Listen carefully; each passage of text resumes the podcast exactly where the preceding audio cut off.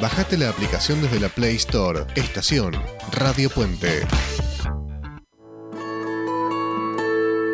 Emprender un nuevo desafío, dejar tu país y tu casa puede generar emociones y pensamientos que no te imaginabas. Haces un esfuerzo por mostrarte bien, pero internamente tenés dudas o miedo de haberte equivocado. ¿Te sentís mal o culposo por creer que te perdés eventos significativos por la distancia? ¿Te preocupa que tus hijos pierdan sus raíces o que no puedan adaptarse o ser incluidos en su nuevo colegio? ¿Alguna vez te sentiste así? Hoy podés contar con ayuda para acompañarte a construir una nueva forma de vida en tu nuevo lugar. Licenciada Verónica Vela Ustegui Goitía. Para contactarse desde cualquier lugar del mundo a través de WhatsApp más 549 11 54 56 20 58 más 549 11 54 56 20 58. Licenciada en Psicología, matrícula nacional 31788. Estar bien aunque estés lejos de casa. Here comes the sun. Here comes the sun. I say, it's alright.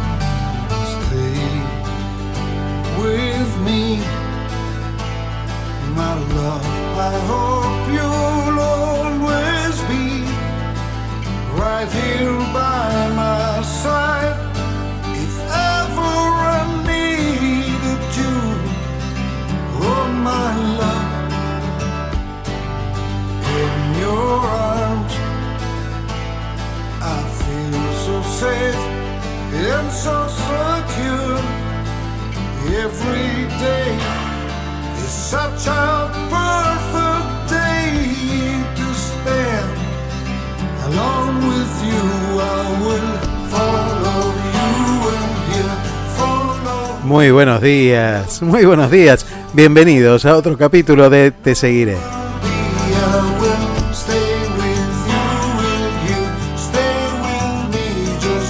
No sé desde dónde nos escuchás, no sé por qué nos escuchás, esa es la gran pregunta, pero sé que nos estás escuchando, así que te doy la bienvenida. Mi nombre es Aldo Barona y desde este momento y hasta que terminemos, por supuesto, vamos a estar haciéndote compañía con este programa que se las trae. ¿eh?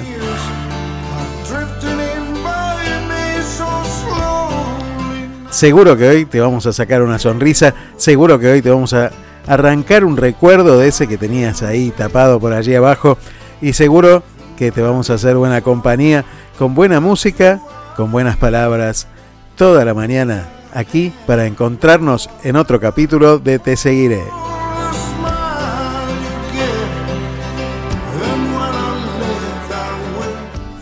Te cuento que por aquí donde estoy yo, el cielo está nublado, pero está templado todavía. No llueve aún, pero está a punto de largarse a llover, así que no sé dónde estás, no sé cómo está tu paisaje, no importa. Lo importante es que nos encontremos en el camino, como nos venimos encontrando sábado a sábado.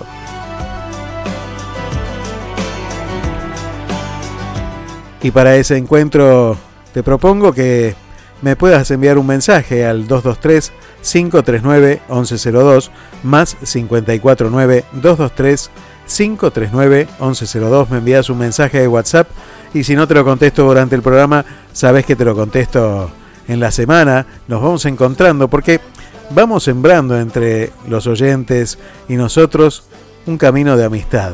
Una amistad que nos permite hacer otras cosas mientras escuchamos, como es la radio. La radio te tiene ese gran secreto que es dejarte vivir y hacer lo que quieras mientras te envía un mensaje que seguramente en algún punto te toca. Yo soy un agradecido porque tengo este privilegio de, estar ahí, estar con vos. de que me dejes entrar en ese lugar donde estás escuchando, ya sea mientras caminás, ya sea mientras arreglas la casa, ya sea mientras trabajás, bueno, lo que estés haciendo. En este momento me dejas llegar a vos y yo soy un agradecido por ello, un privilegio absoluto y una responsabilidad enorme.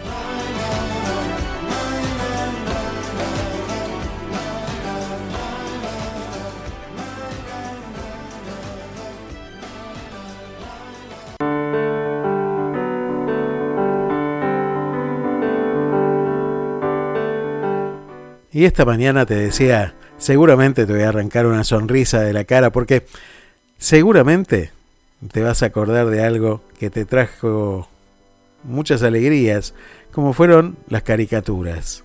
Vamos a hablar de caricaturas, vamos a hablar de dibujitos animados, como se dice por aquí, de cartoons, como se dice en, inglés. Bueno, de eso vamos a estar hablando esta mañana con nuestros amigos Carlos Dios, con Charlie Navarro y de esos dibujitos, esas caricaturas que nos ayudaron a crecer, que nos enseñaron a crecer, con una sonrisa, pensando también, porque muchas de ellas nos enseñaron a pensar. Quisiera saber cuáles son las que te marcaron en tu vida.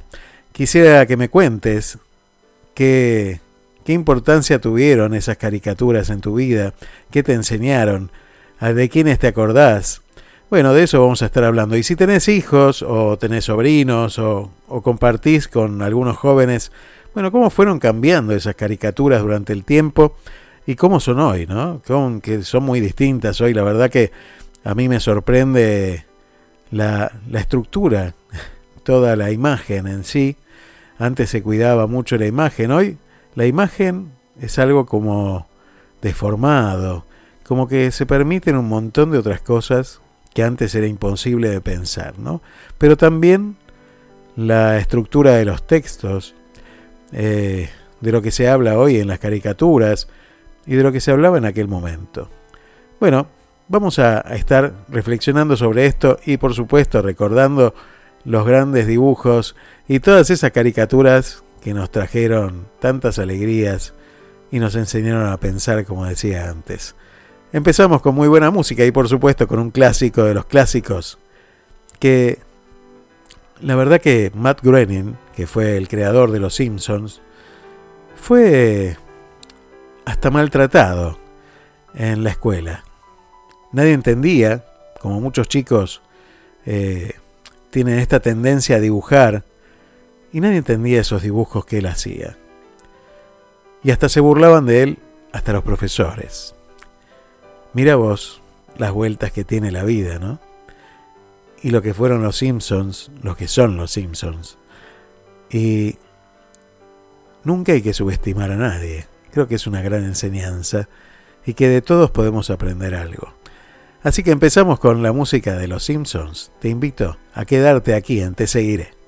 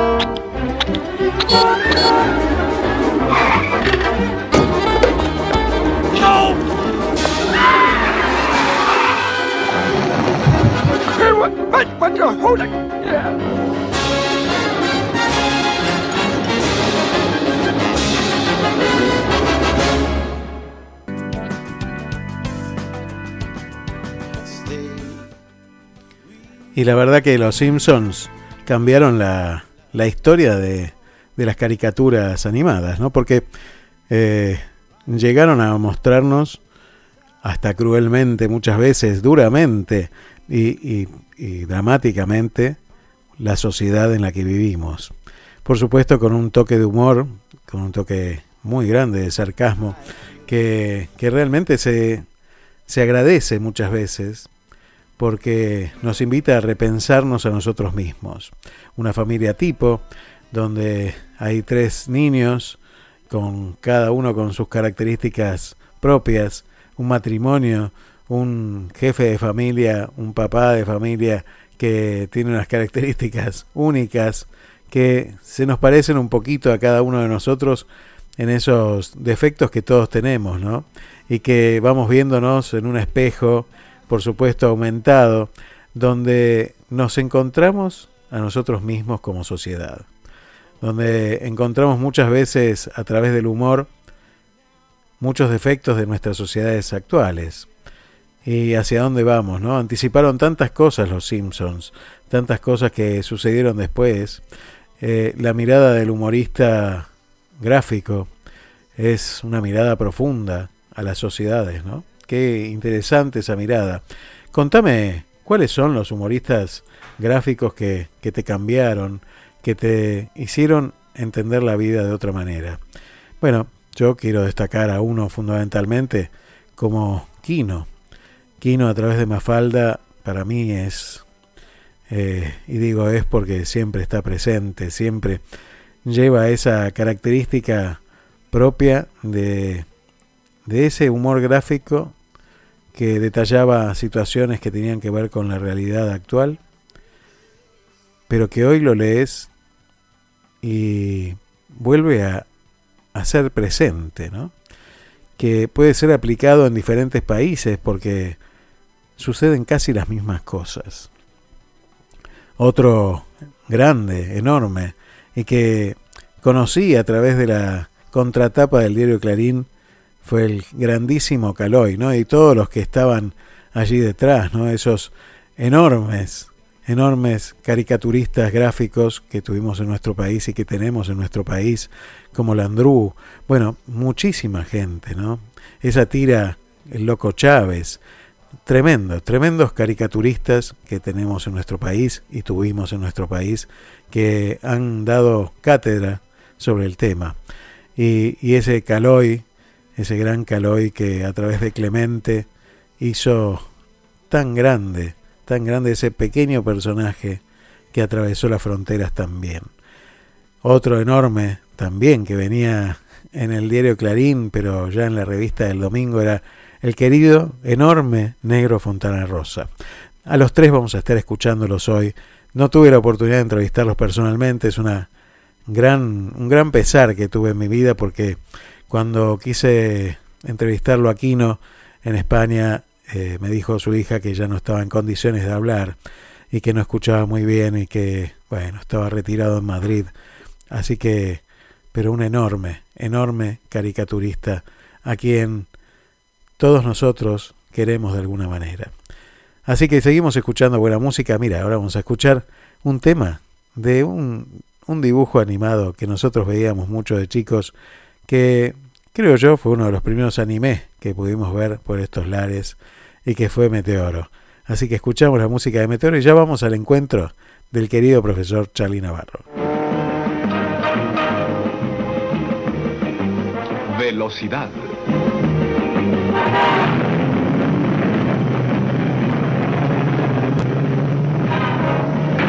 Suspenso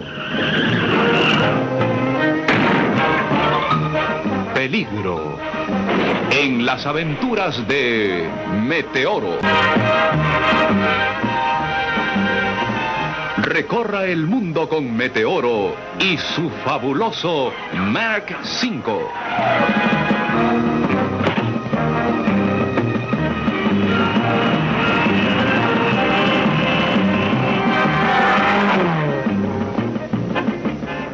Peligros amenazarán hoy a Meteoro?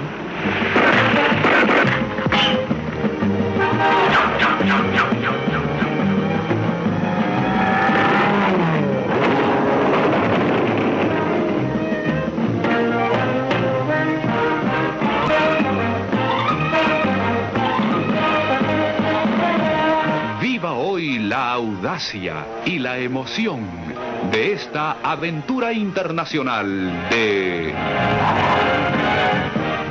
Meteoro.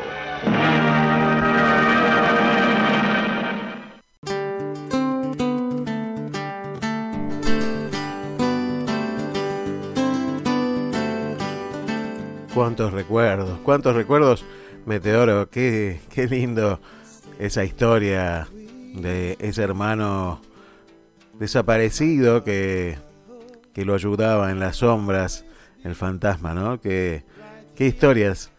Todas tenían que ver, creo yo, cuando nosotros éramos chicos con familias. Todas tenían alguna relación con familias.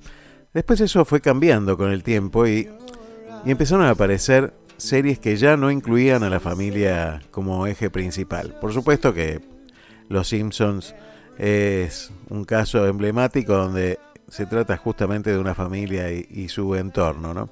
Pero digo, los dibujos animados infantiles fueron cambiando con el paso del tiempo.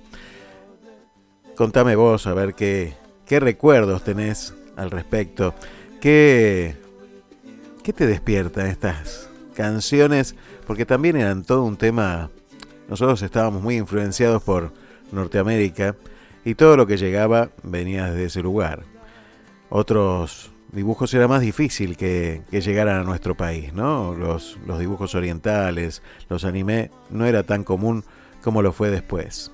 Hoy nuestros jóvenes han tenido un acceso diferente a una cultura distinta a la que nosotros hemos adquirido desde chiquitos. Esa cultura oriental distinta, esos esas caricaturas con ojos grandes que, no son similares a, los japoneses, sino que tratan de parecerse a, a los occidentales, ¿no? pero con historias muy distintas, con un eje en la historia totalmente distinto. Y entre los grandes caricaturistas que nosotros hemos tenido en nuestro país, y mientras tratamos de comunicarnos con el profesor Charlie Navarro, vamos a escuchar algunas entrevistas a, grandes de nuestra caricatura en nuestro país. Vamos a escuchar a Aquino, a Roberto Fontana Rosa y a Caloy. Vamos a empezar por el querido Negro Fontana Rosa, creador de no solo de historietas como el grande Dinodoro Pereira, sino de un humor muy ácido, de cuentos tremendos. Realmente estamos hablando de tres personajes con una cultura vastísima que han enriquecido nuestra cultura propia, nuestra cultura patria, y que a través del humor muchas veces han dicho muchísimas cosas que otros no se animaron a decir. Escuchamos a Roberto Fontana Rosa mientras esperamos al profesor Charlie Navarro.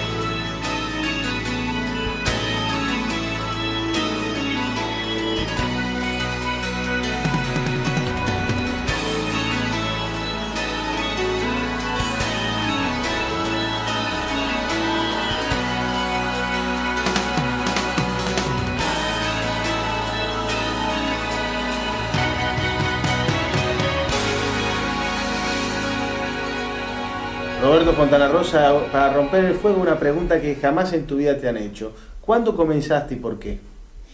Comencé, en realidad comencé como, como empiezan todos los, los pibes, yo lo veo, o lo vi hace no mucho tiempo atrás en mi hijo, ¿no? O sea, todos los chicos naturalmente dibujan.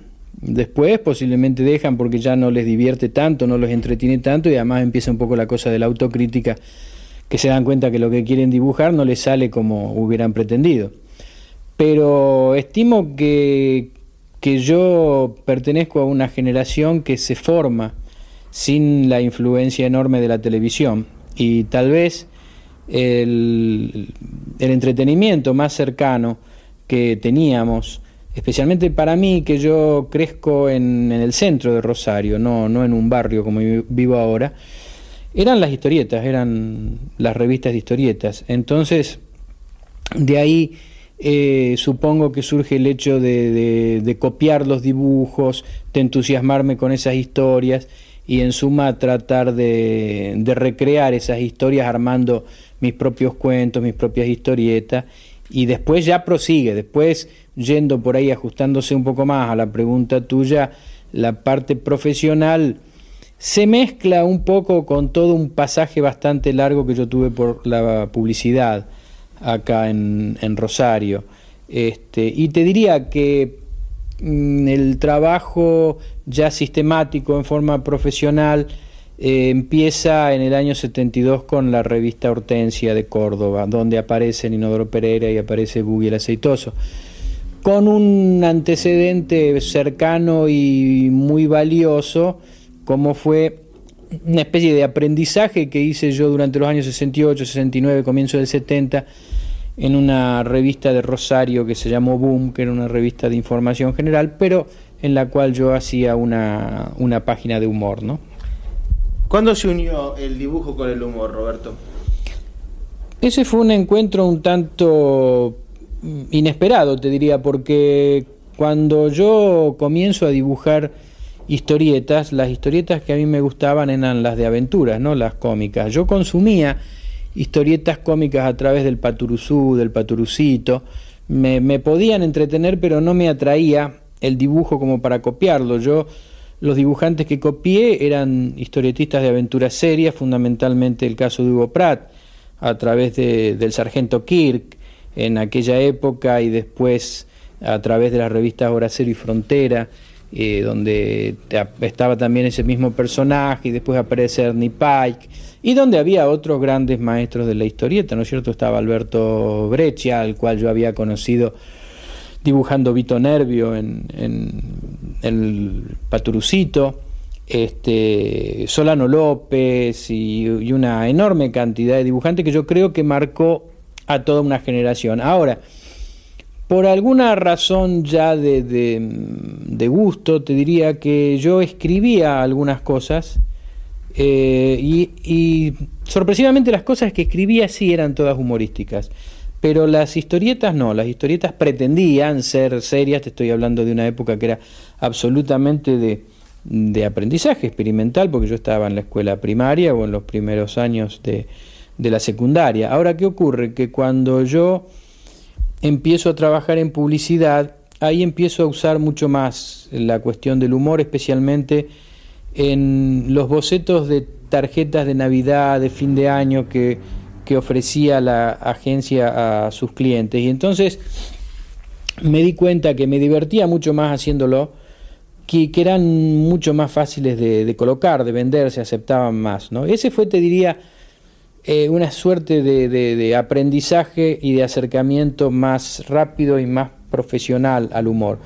Cuando yo empiezo a publicar en, en la revista Hortensia, empiezo a publicar chistes sueltos y cuando se me ocurre hacer unas, unas páginas sueltas de historietas sin ningún personaje central, pero donde casualmente había un primer, si se quiere, bosquejo de Inodoro Pereira y otro de, de Boogie, las hago humorísticamente y ya después no, no abandoné más el, tono humorístico en mi trabajo. ¿no?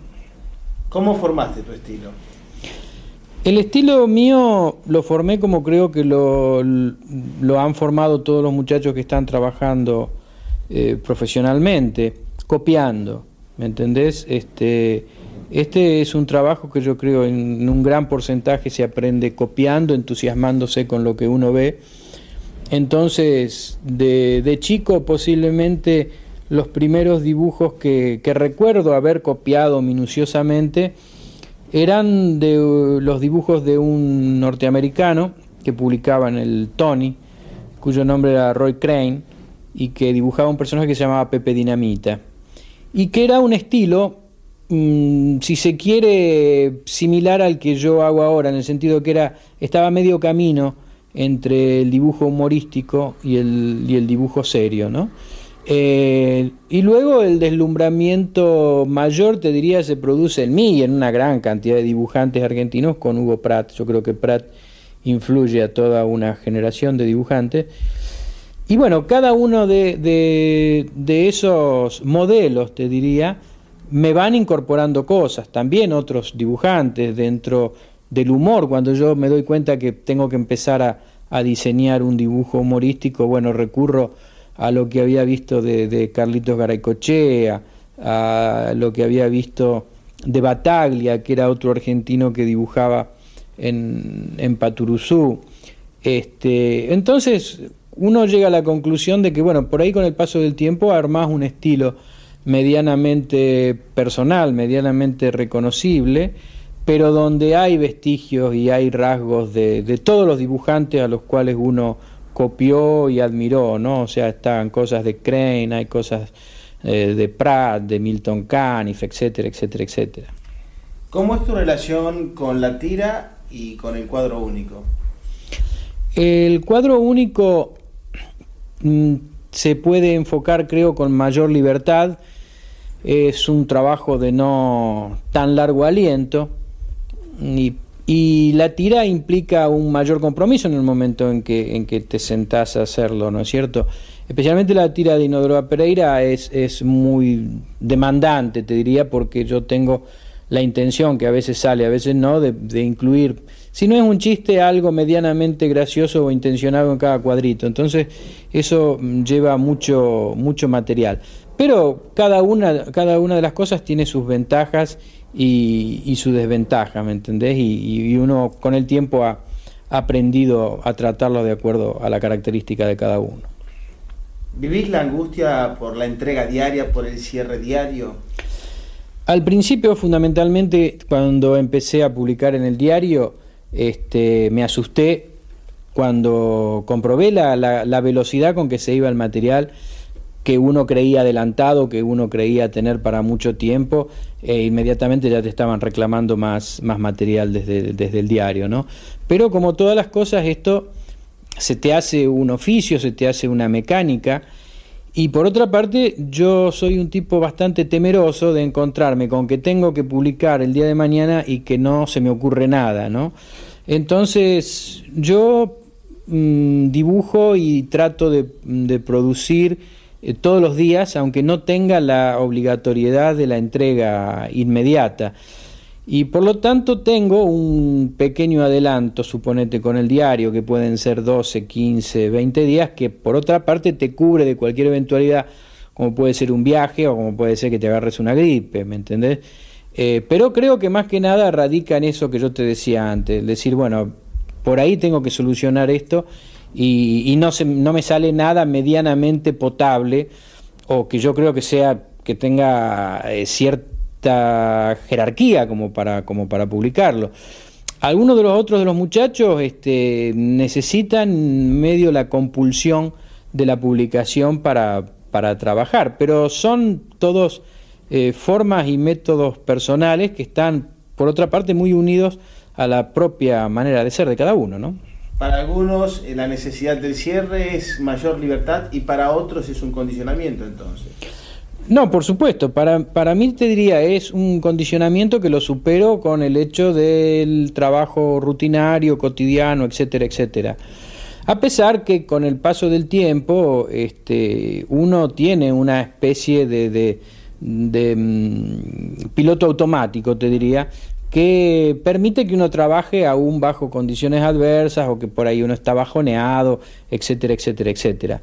Eh, pero te repito que algunos de los de mis colegas, algunos de mis, mis compañeros, este, es como que si no tienen esa presión de la entrega, eh, van dejando pasar el tiempo, ¿no? Pero te digo, responde a características eh, personales. ¿Cómo se genera un chiste negro? A muchas veces que vienen por ahí chicos acá, yo no, no enseño, ¿no? Pero a veces vienen pibes al estudio a mostrarme dibujos y eso. Uno por ahí puede mm, darle eh, muy subjetivamente, por supuesto, algún consejo con respecto al dibujo, ¿no es cierto? Decirle, bueno, mira, a pesar de, la, la, libertad que impera en el dibujo humorístico, por ahí uno puede decir, bueno, me parece que esta, qué sé yo, esta mano está mal hecha, esta posición está incómoda, aquello me parece incorrecto. Eso es más sencillo de, recomendar. El problema es tratar de decirle a alguien cómo puede llegar a, un chiste. Yo creo que todos tenemos uno, dos o tres mecanismos que medianamente repetimos en forma cotidiana y, y que parten de bueno de dar vuelta a una situación reconocida, si esta persona le dice algo a aquella en lugar de ser aquella la que le dice algo a esta, agrandar un personaje, disminuir otro y fundamentalmente en mi caso hacer una relación de ideas entre una situación y otra que aparentemente no tienen nada en común y digo, bueno, esto me hace acordar aquello y por ahí de esa em, falta de concordancia surge, surge algo pero es muy difícil transmitir cómo es ese proceso de un, de un pequeño laboratorio, ¿no? Te, diría. Este, pero te, te, vuelvo a repetir, no, no hay normas este, generales para la cuestión de la, de la elaboración de, de un chiste, ¿no? Negro, quienes trabajamos en comunicación sabemos perfectamente que es muy difícil desenchufarnos. De pronto estamos de vacaciones y decimos, bueno, no leemos diarios, no escuchamos la radio ni vemos la televisión, pero hay una situación, una conducta de un vecino, de otro pasajero del hotel, eh, de una actitud humana que de pronto nos sirve para nuestro trabajo, en tu caso para un chiste mm. o para imaginar una conversación o ironizarla. Mm. ¿Vos lográs desenchufarte en vacaciones o siempre tenés material para seguir? No, no, como vos decís, es, es muy difícil eh, decir, bueno, yo cerré la puerta del estudio, me fui y ya me desligo de esto, no pienso más en esto. Eh, generalmente en vacaciones cuando uno logra medianamente relajarse y no estar tan pendiente de lo que pasa alrededor, es cuando te volvés ya de las vacaciones, ¿no? Pero lo que ocurre es que si uno, primero, este es un trabajo vocacional netamente, y después que hay que enfrentar, como es en mi caso, una producción bastante grande, tal vez más grande de la, de la correcta, te diría, eh, entonces estás permanentemente con, las antenas viendo a ver de dónde sale la, tal o cual situación o, una frase este, que, te pueda motivar a, a, un chiste. Yo creo que es, francamente casi imposible desligarse por completo de, la función que uno tiene, que es muy similar la que puede ser la, tuya de periodista con, con la mía, porque volviendo un poco a lo que hablábamos de, cómo se hace un chiste, yo si hay algo que por ahí le, comento y le aconsejo a los chicos es que tienen que tener sí o sí un grado de información bastante grande, ¿me entendés? Porque si no, te quedas en la temática eh, rudimentaria o, o anacrónica de los chistes de náufragos, de los chistes de suicidas, de los chistes de faquires, que se han hecho eternamente y se seguirán haciendo porque son situaciones límites que dan para mucho, pero que no reflejan en nada lo que está ocurriendo alrededor, alrededor de uno. ¿no? Entonces yo creo, al menos en mi caso, que el, el tema información es un, un 60, un 70% del trabajo nuestro. Más de uno de esos chicos que vienen aquí hasta tu estudio te debe decir entonces, pero si yo quiero ser dibujante y no periodista, ¿por qué leer tantos diarios, tantas revistas y tantos libros? Indudablemente hay, hay infinidad de, estilos, ¿no es cierto?, de, humorista. Están aquellos de un humor totalmente absurdo, eh, aquellos de un humor, como llaman a veces en Centroamérica, el humor blanco, que no tiene nada que ver con la cosa política o la cosa social.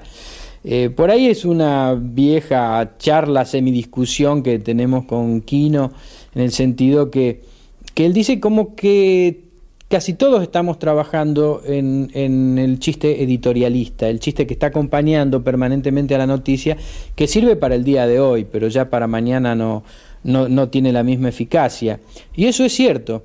Este, a mí particularmente me gusta ese chiste que acompaña lo que, nos, lo que nos está pasando, pero también coincido con Quino que la visión de un humorista que, por ejemplo, hace un chiste semanal o un chiste cada 15 días es diferente porque ya es una visión más englobadora de lo que ocurre, por ahí a veces es más universal o trata de temáticas que pueden estar tan cerca de un argentino como de un nigeriano, te diría, porque por ahí se relacionan con, bueno, la condición humana, la soledad, la injusticia, etcétera, etcétera, etcétera, ¿no?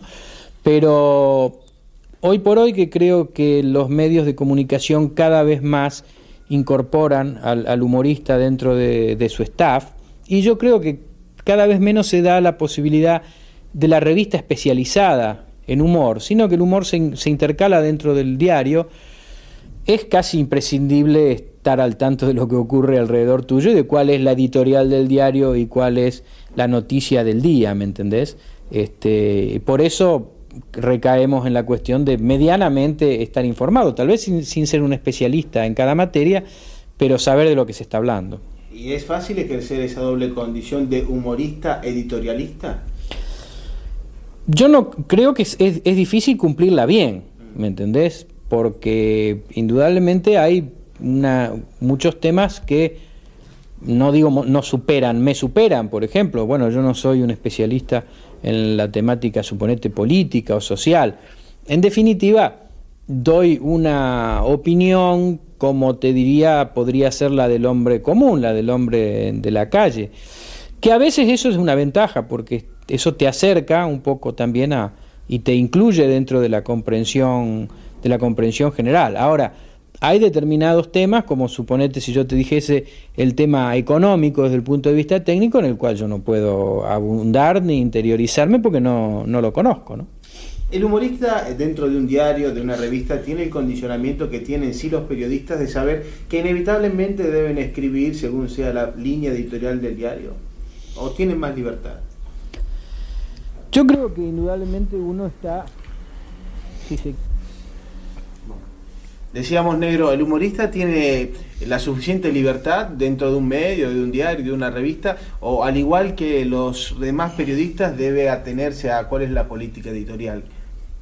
Al menos lo que yo te puedo contar por, por la experiencia mía, eh, te diría que en este momento, mm, por lo menos con el diario, ¿no es cierto?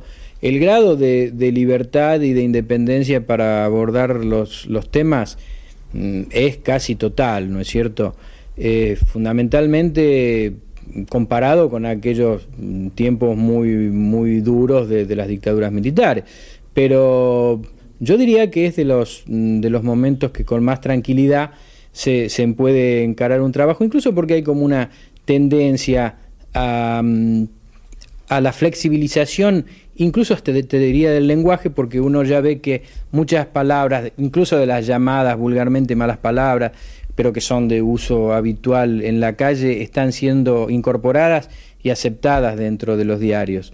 Ahora, lo que a veces uno desconoce es que tal vez mm, hace un chiste o un material que no coincide con ciertos eh, códigos o comerciales que pueda tener una publicación con, con sus clientes, ¿me entendés? Entonces, eh, eso puede, puede originar algún tipo de, de modificación o de rechazo, pero dentro de la experiencia que tiene uno de trabajo desde hace muchos, muchos años, te diría que uno ya más o menos conoce ese tipo de cosas, como también conoce hasta qué punto, hasta dónde se puede ir en, este tipo de, trabajo, porque mm, por supuesto que uno se rige también por una especie de sentido común que hace que bueno que determinados temas como si puede ser el tema del sexo o, de la referencia a determinadas eh, no sé este, clases sociales o como fuese este, uno ya más o menos sabe de qué manera encararlos para no para no producir un, un rebote digamos dentro de la publicación ¿Cuáles son tus elementos de trabajo y cuál es tu relación con ellos? ¿Sos meticuloso, prolijo, desprolijo? Yo soy muy ordenado, eh, siempre damos el ejemplo, no tanto como Mordillo, Mordillo es un tipo realmente obsesivo en lo que respecta al orden, pero lo que ocurre es que mm, mi trabajo no me demanda un gran despliegue de material, ¿me entendés? Es cartulina, tinta china, eh, lápiz, rotring y nada más. Está lejos de ser lo que puede ser un trabajo en publicidad que me acuerdo te demandaba más espacio hasta incluso físicamente, o lo que es el trabajo de, un pintor, o a medio camino lo que podría ser un ilustrador que trabajase a color, etcétera, etcétera. Yo soy un tipo muy ordenado, muy rutinario, muy metódico, con todo lo que tiene eso a favor y en contra, ¿no es cierto? A mí me sirve y por otra parte es una rutina que no me pesa desde el momento en que es algo vocacional que yo lo he hecho desde siempre porque me gusta.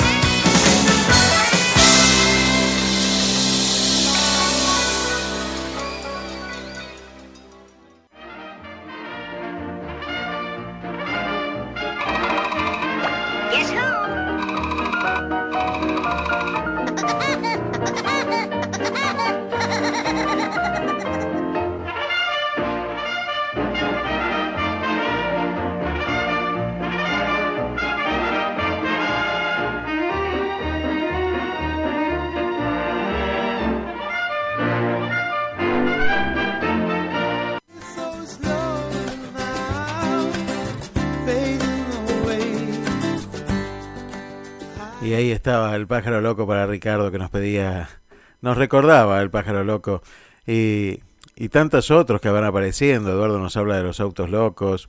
Eh, bueno, aparecen, aparecen, van apareciendo en los mensajes esas caricaturas que, que tantos recuerdos nos traen y que tan contentos nos ponían, nos hacían juntarnos a tomar la leche para, para ver alguna de estas caricaturas y recordar al negro Fontana Rosa, conocer algunos rasgos de su personalidad, ¿no? Hemos tenido la posibilidad de hablar con, con su esposa eh, en algún momento y, nos contaba esto, ¿no? Lo meticuloso, lo ordenado. Era extremadamente ordenado y algo que uno eh, no conoce cuando ve las caricaturas que hace. Así que es muy interesante esa entrevista que hemos escuchado porque él mismo nos cuenta cómo era su forma de trabajar.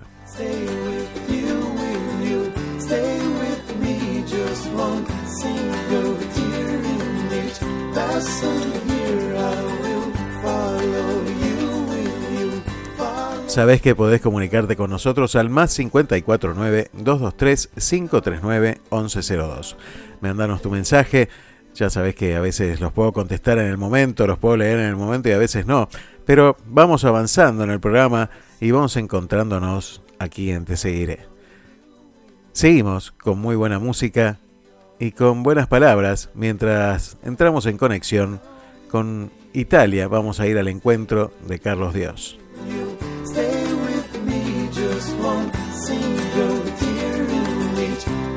listen.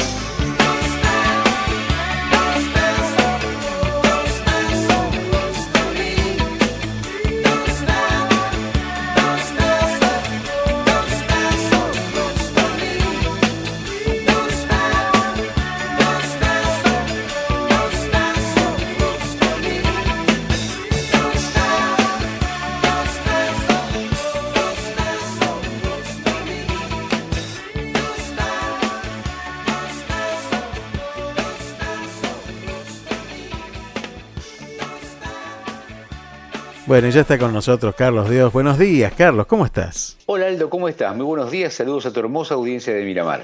Bueno, muchas gracias.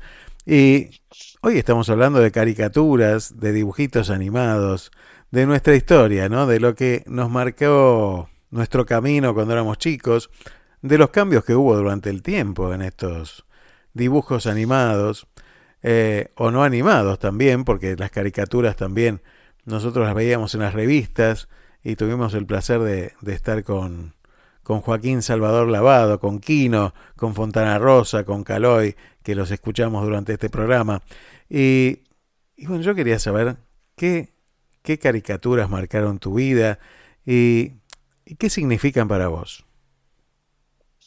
Mira, en casa, desde chiquito, todas las mañanas eh, teníamos una entrada principal y una entrada de servicio, ¿no? Que daba la cocina.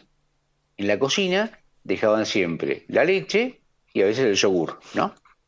Y los jueves, ah, y el diario, ¿no? Y los jueves venía, aparte del diario, venía Onipur Ah, o D'Artagnan, Oh, wow. que eran los que eran las, Onipur o D'Artagnan, que eran las revistas de historietas que se leían en casa, ¿no? Eh, no había, si bien había revistas femeninas, mamá no, no leía revistas femeninas, y eh, papá no leía revistas deportivas, que también era un, un- cosa importante, ¿sí? Y, pero sí veían Nippur o D'Artagnan, con historietas que venían en color y en blanco y negro. Claro. Y ahí uno veía, leía Gilgamesh, Nippur de Lagas, D'Artagnan, ¿sí? Qué bueno. Y, y eso, eso fue lo primero que empecé a leer yo de historietas. Eh, ¿qué más? Y después pasó mucho tiempo hasta que me encontré con Mafalda, por Claro. ejemplo. Pero, pero Mafalda era mucho más, eh, claro, bueno, es un humor muy argentino, Mafalda, ¿no? Es muy, muy propio. Y después mirá las vueltas de la vida que se tradujo Mafalda al inglés y tuve la oportunidad de entrevistar a quien había traducido Mafalda al inglés. Wow. ¿sí? Wow.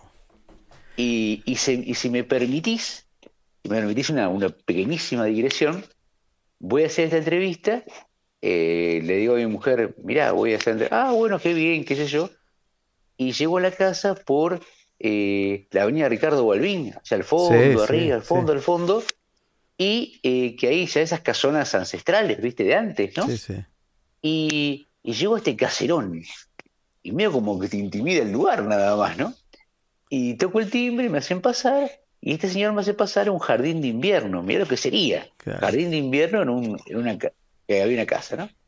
Y vos sabes bien porque te ha pasado, pero por ahí nuestros oyentes no, no lo saben, cuando uno empieza una entrevista hay como un hielo ahí en el medio que hay que Hay que romper. romperlo, claro. Porque, claro, y, y uno no sabe por qué lado ir, ¿no?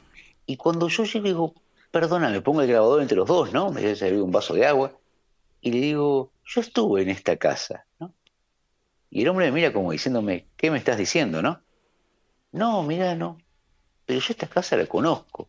La tercera vez que se lo dije me miró como estaba yo loco, Claro. la persona que me trajo quién es, ¿no? Y en un momento, para, para decirle alguna palabra más y no quedar tan mal, le digo, perdón, en esta casa no, no vivía una modista, ¿no? Y ahí le cambió el semblante por completo y dice, gorda, gorda de la mujer, ¿no? Eh, viene, viene la mujer, que tampoco era gorda, y eh, le dice, hola, le digo, hola, el señor dice, digo, pero la señora no era beba, resulta que esa era la casa de la modista de mi mujer, la que hizo el vestido de casamiento. Wow, no te puedo creer. Yo había, yo había ido una vez a acompañarla, después por supuesto no, porque le había probado el vestido, yo no probé Claro. el vestido porque era el novio. Y eh, esta casa, eh, había, esta casa ella la quería vender porque era una casa de toda la familia, que todos vivían en una casa gigante, y la cuestión es que quería venderla y le pusieron a- al lado una estación de servicio. Entonces la casa pasó a valer Claro, la, mitad, la mitad. o menos. Sí, ¿no? sí, sí.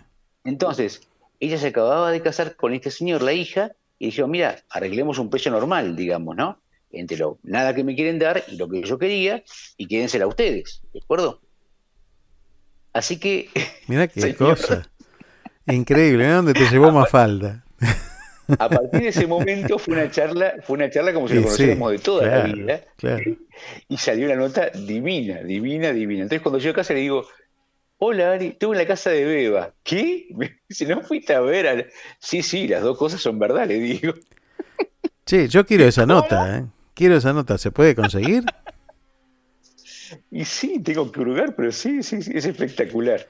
Porque el tema, el tema interesante que yo le preguntaba es el contexto. Claro, ¿cómo se, Porque cómo se el- interpreta el humor, El humor argentino, el humor argentino, eh, eh, el humor negro, el el humor- sarcasmo, claro? sarcasmo, ¿no? Que es tan caro al argentino y que la gente no entiende eh, afuera, es muy, eh, tiene que ver mucho con el contexto, con el momento, con la historia. ¿Cómo que haces? es lo que te pasaba, por ejemplo, con los eh, chistes de la revista Humor, ¿te acordás? Claro, sí, sí, sí, era Que muy... eran humores que tenían, que tenían que ver con la política, con lo- las propagandas de la época, con las cuestiones culturales de la época. Y él me decía que en algunos, eh, en, al- en algunas tiras tuvo que hacer alguna aclaración abajo para explicar el contexto, Claro, sí, sí, que me imagino. claro. porque si no es imposible. Claro, sí, sí, sí, sí. Eso es lo que tiene la, la- la historieta. Está centrada en un, en un lugar y en un espacio determinado.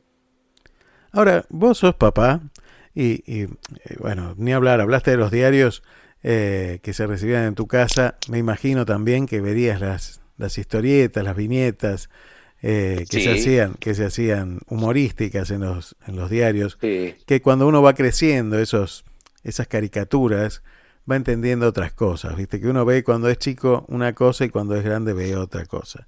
Y entiende, Sí. empieza a comprender un poquito mejor ese humor tan especial de las caricaturas que a veces no tienen ni siquiera texto, eh, que a veces solo sí, imagen. sí, exactamente. Y en el, en el tiempo, esto fue cambiando. Vos sos papá y entonces también pudiste compartir con tus hijos las nuevas caricaturas. ¿Qué cambios viste en este tiempo? Eh, a mí me parece que, a ver, ¿cómo te puedo decir?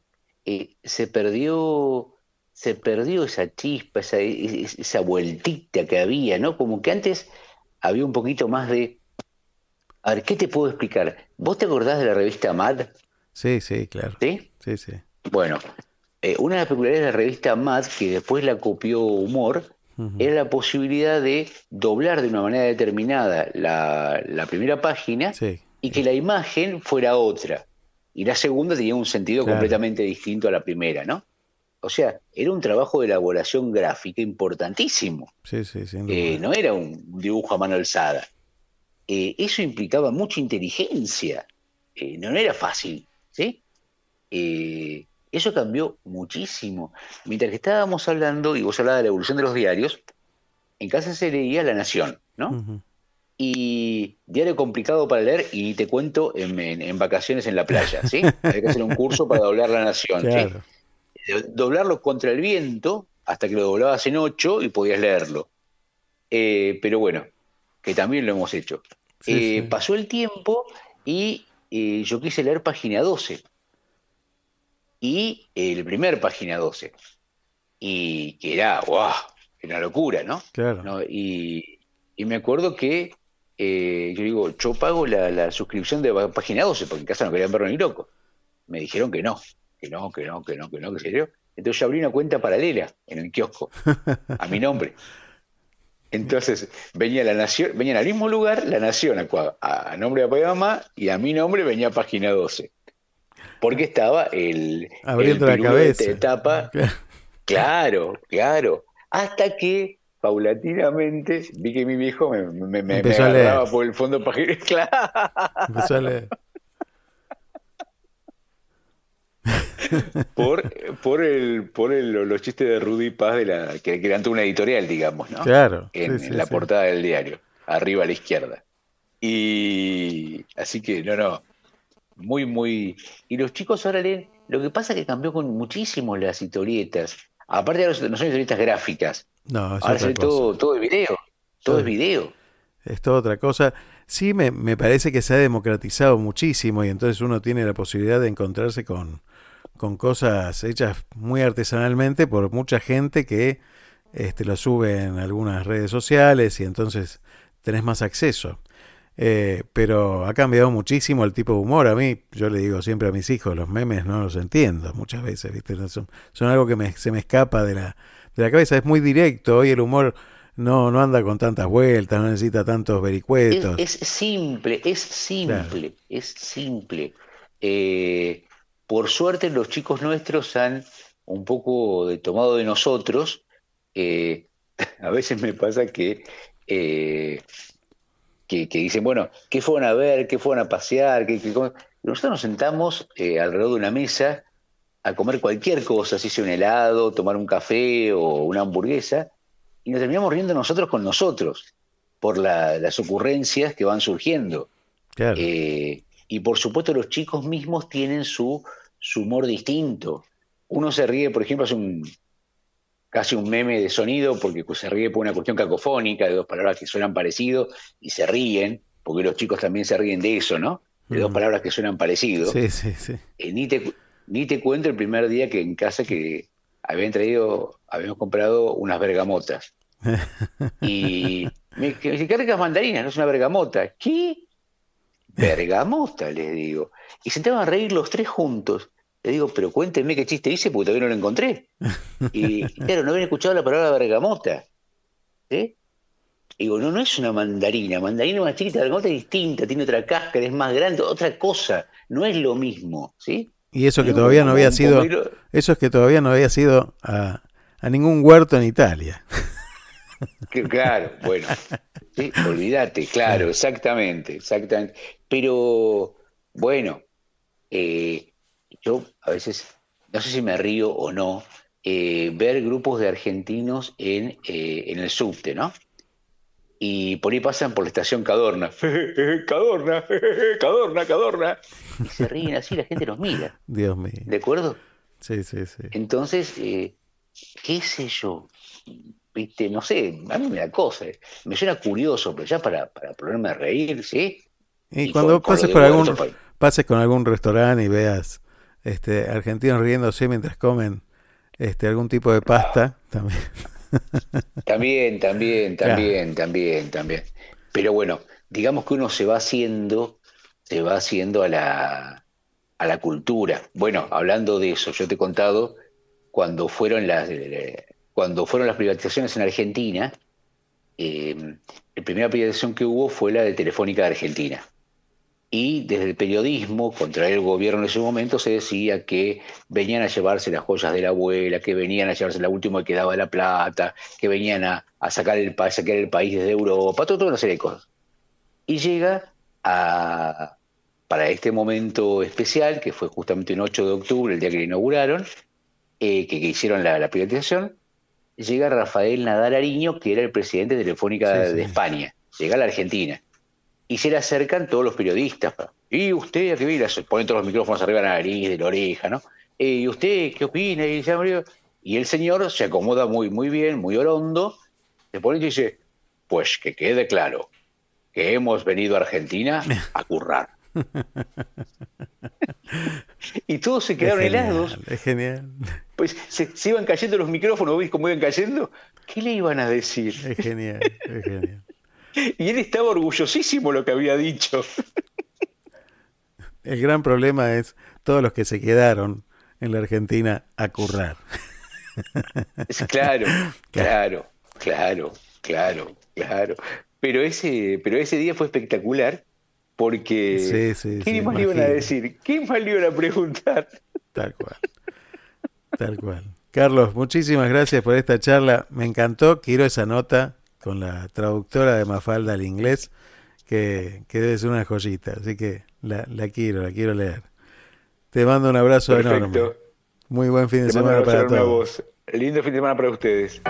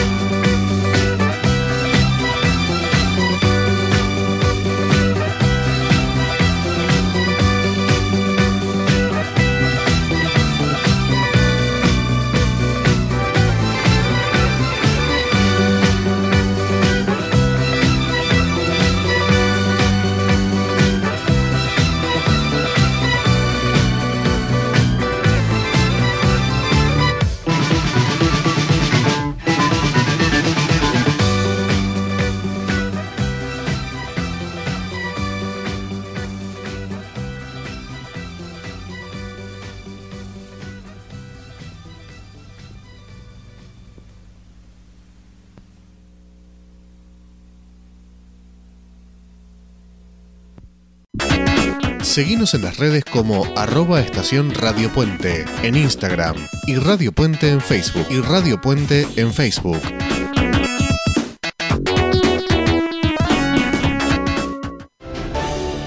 Pensar en macro no es ir solo por tu sueño, es ir por el de todos. Y cada vez que lo haces, le das una oportunidad a alguien en lo micro. Eso te hace grande y hace cada vez más grande tu lugar. ¿Y vos qué estás pensando? Pensá en hacer grandes tus ideas y en un banco que siempre va a estar. Pensá en macro. Pensá en macro.com.ar. Últimos días de inscripción en Universidad FASTA. Elegí entre más de 50 carreras con modalidad online y presencial. Inscríbete hoy en ufasta.edu.ar. Universidad FASTA. Saber es crecer.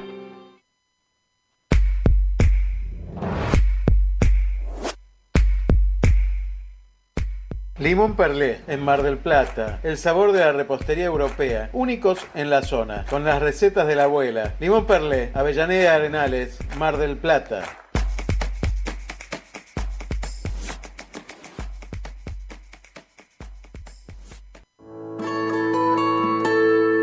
Emprender un nuevo desafío, dejar tu país y tu casa puede generar emociones y pensamientos que no te imaginabas. Haces un esfuerzo por mostrarte bien, pero internamente tenés dudas o miedo de haberte equivocado. ¿Te sentís mal o culposo por creer que te perdés eventos significativos por la distancia?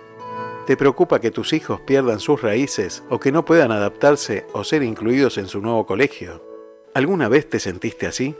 Hoy podés contar con ayuda para acompañarte a construir una nueva forma de vida en tu nuevo lugar. licenciada Verónica Vela Goitía.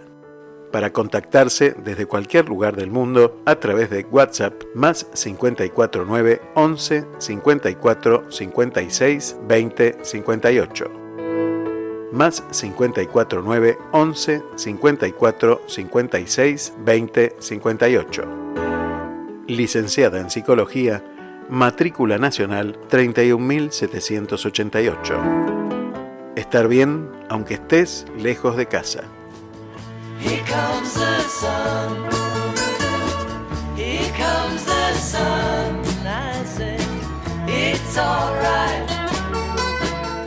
Quédate en Radio Puente www.estacionradiopuente.com.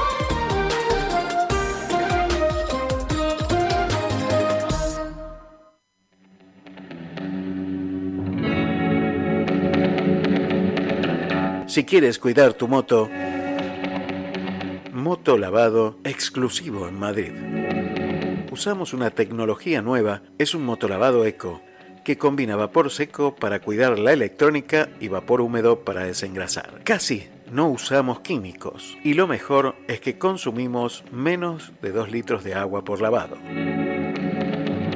Además, no producimos aguas residuales y ahorramos en un recurso que es cada vez más escaso. Calle de San Dimas 4, Madrid. 653 78 7357. Sumate a zonavapor.es. www.zonavapor.es. El cuidado que ella merece.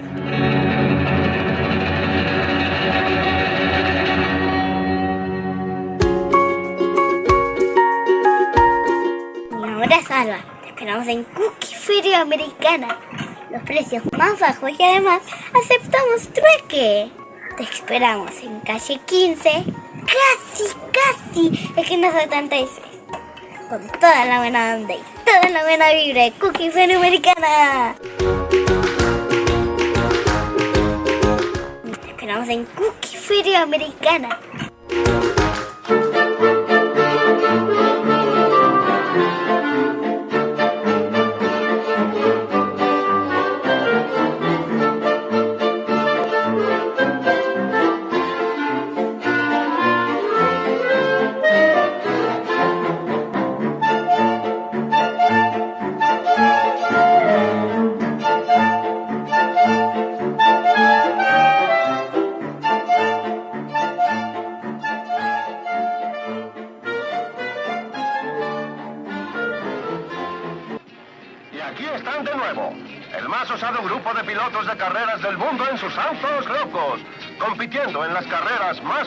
Divertidas de la historia.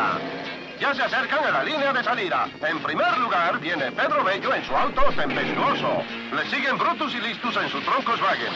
El Super Chatarra Special en tercer lugar. En cuarto, la antiguaya blindada guiada por Macio y sus pandilleros. Ahí va ese super cerebro, el profesor Rokovich en su auto convertible. Oh, y ahí está la hermosa Penélope Glamour, la encantadora reina del volante. Siguen los hermanos Bacana, Piedro y Rocco. Detrás de ellos viene el espantomóvil. Y enseguida el estuque rajudo del barón Hansfried. Con el número 8, el alambique veloz de Lucas y el oso miedoso. Oh, y ahora se acerca el Super Ferrari, conducido por ese par de malosos, Pierno Doyuna y su diabólico perro, Patán. Se preparan para la salida y... ¡Arrancan! ¿Pero qué los detiene? ¡Cielos! Han sido encadenados a un poste por el villano Pierno Doyuna. Que olvida quitar la reversa. Y ahora sí, arrancan los loquísimos autos locos.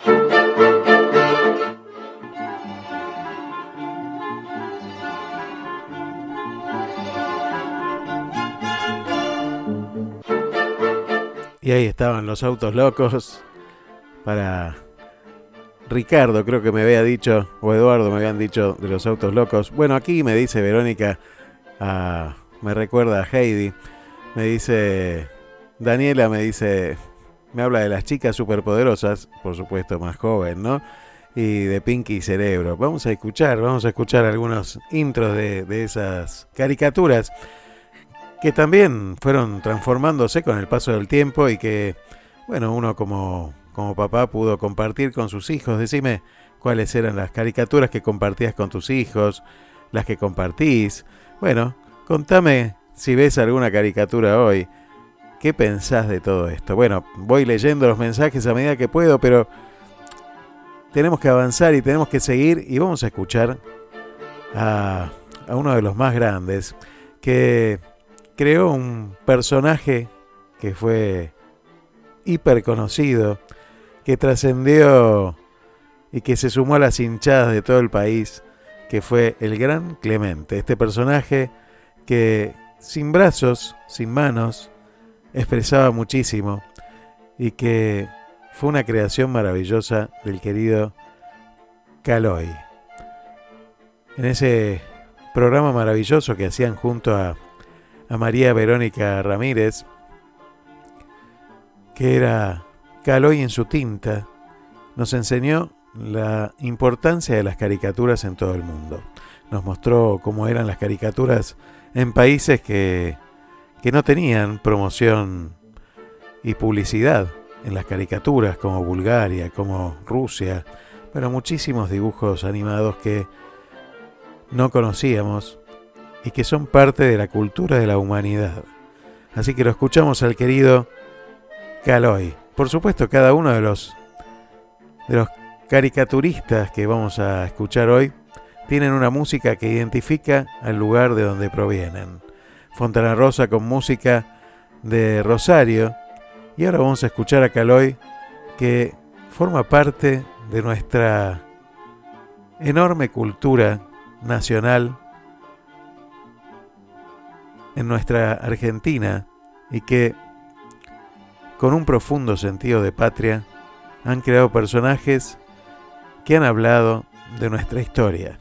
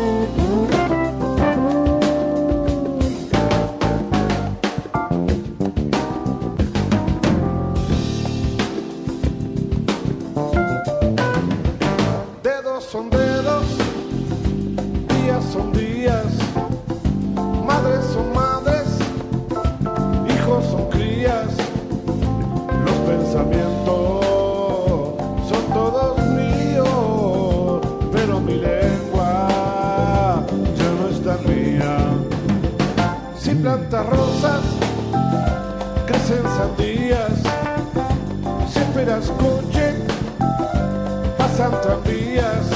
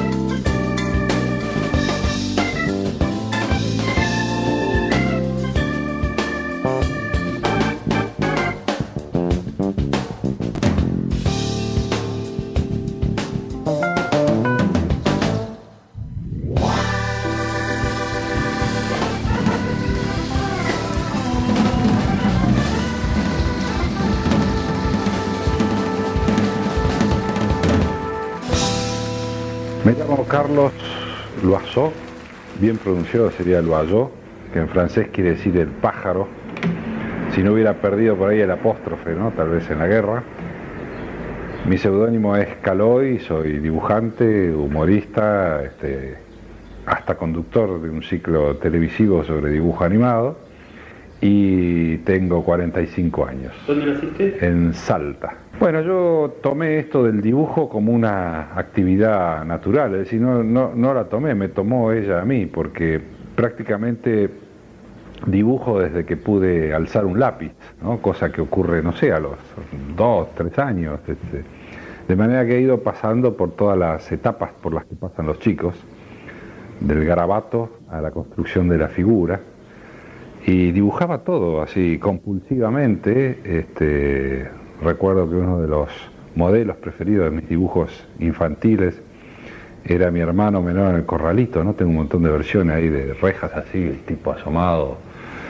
Este, y después dibujaba las cosas que me rodeaban, las cosas ya más grandes que veía a través de la ventana, ¿no? las cosas que le llaman la atención a un pibe, es decir, los autos, los carros, los caballos, este, los trenes, los aviones, más tarde. Y siempre dibujé mucho, es decir, tuve una infancia normal, como la de cualquier pibe argentino, de aquellos años, es decir, con todos los juegos, el fútbol, la bolita, el barrilete, pero siempre me hacía mi espacio para, para dibujar, ¿no? Con lo que fuera, porque si estaba en la calle dibujaba con tiza, con la cal de las demoliciones o con carbón en las paredes. Era hasta el gil que se ofrecía a hacer los mandados cuando había que ir al almacén, sobre todo porque en aquel entonces las cosas no venían en estas bolsas plásticas, sino que se envolvían en papel, que era liso y rugoso del otro lado, entonces yo elegía para dibujar este, eh, tanto la lisura o la, rugosidad según me conviniera. Este, en la escuela hacía lindas carátulas, me llamaban para ilustrar los pizarrones en las efemérides, esos pizarrones que se ponían adelante en la escuela, ¿no? los 25 de mayo, los 9 de julio, el día de primavera. Este, ya fui creando mis propios personajes, hacía mis propias revistas. En el colegio secundario las carpetas y los cuadernos míos circulaban por todo el curso porque eran una especie de revista de aventuras, de historietas, en la que los, eh, los personajes eran los compañeros y los profesores.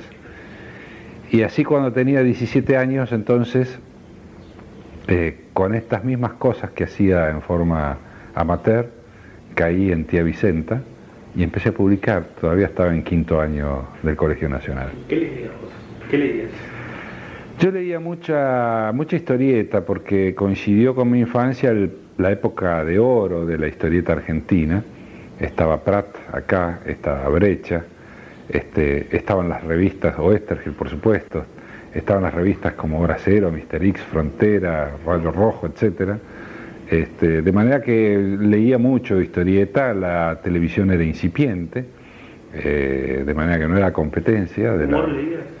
y leía humor las dos clásicas revistas masivas que había entonces, que era eh, Rico Tipo y Patrusú, que concentraban a quienes fueron mis maestros, ¿no? Es decir, este, Dante Quinterno, eh, Ferro, Quino, Oski, Calé, Bataglia, etcétera. Eh, ¿Lo conociste al interno? Personalmente no. Vive Quinterno. Sí, sí, sí. Este, No, pocos lo conocen. Este, bueno, contanos este, tu primera experiencia, cómo publicaste, cómo fue que en Bueno, yo, yo de- eh, era mm, conocido ahí del barrio y además estaba casado, en ese entonces noviando, con una amiga mía que a su vez era hija de un íntimo amigo de mi viejo, este, con Brócoli. Brócoli que firmaba Histerio en aquel entonces. Y bueno, él había empezado a publicar y me dijo, vení, de estos dibujos vamos, llevémoslo, este, llevémoselo a Landru. Yo lo conocía a Landru porque le había hecho un reportaje cuando estaba en tercer año. Este, y bueno, nos fuimos hasta el viejo diario El Mundo, allá en la calle de Río de Janeiro.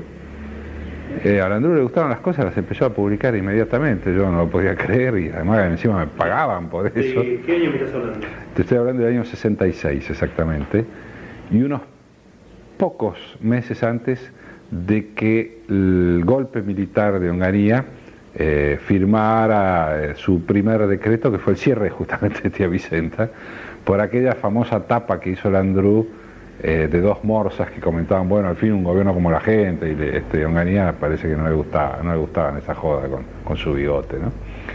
Este, de manera que, bueno, seguí después allí con lo que fue la continuación de Tía Vicenta, prohibido que estaba entonces el humor político, que fue eh, María Belén.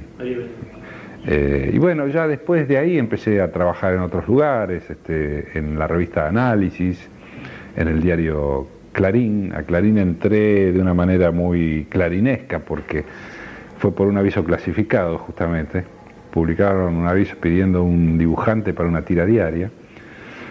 Yo mandé ahí unos pájaros que tenía, unos pájaros muy, muy, muy osquianos eran en ese entonces.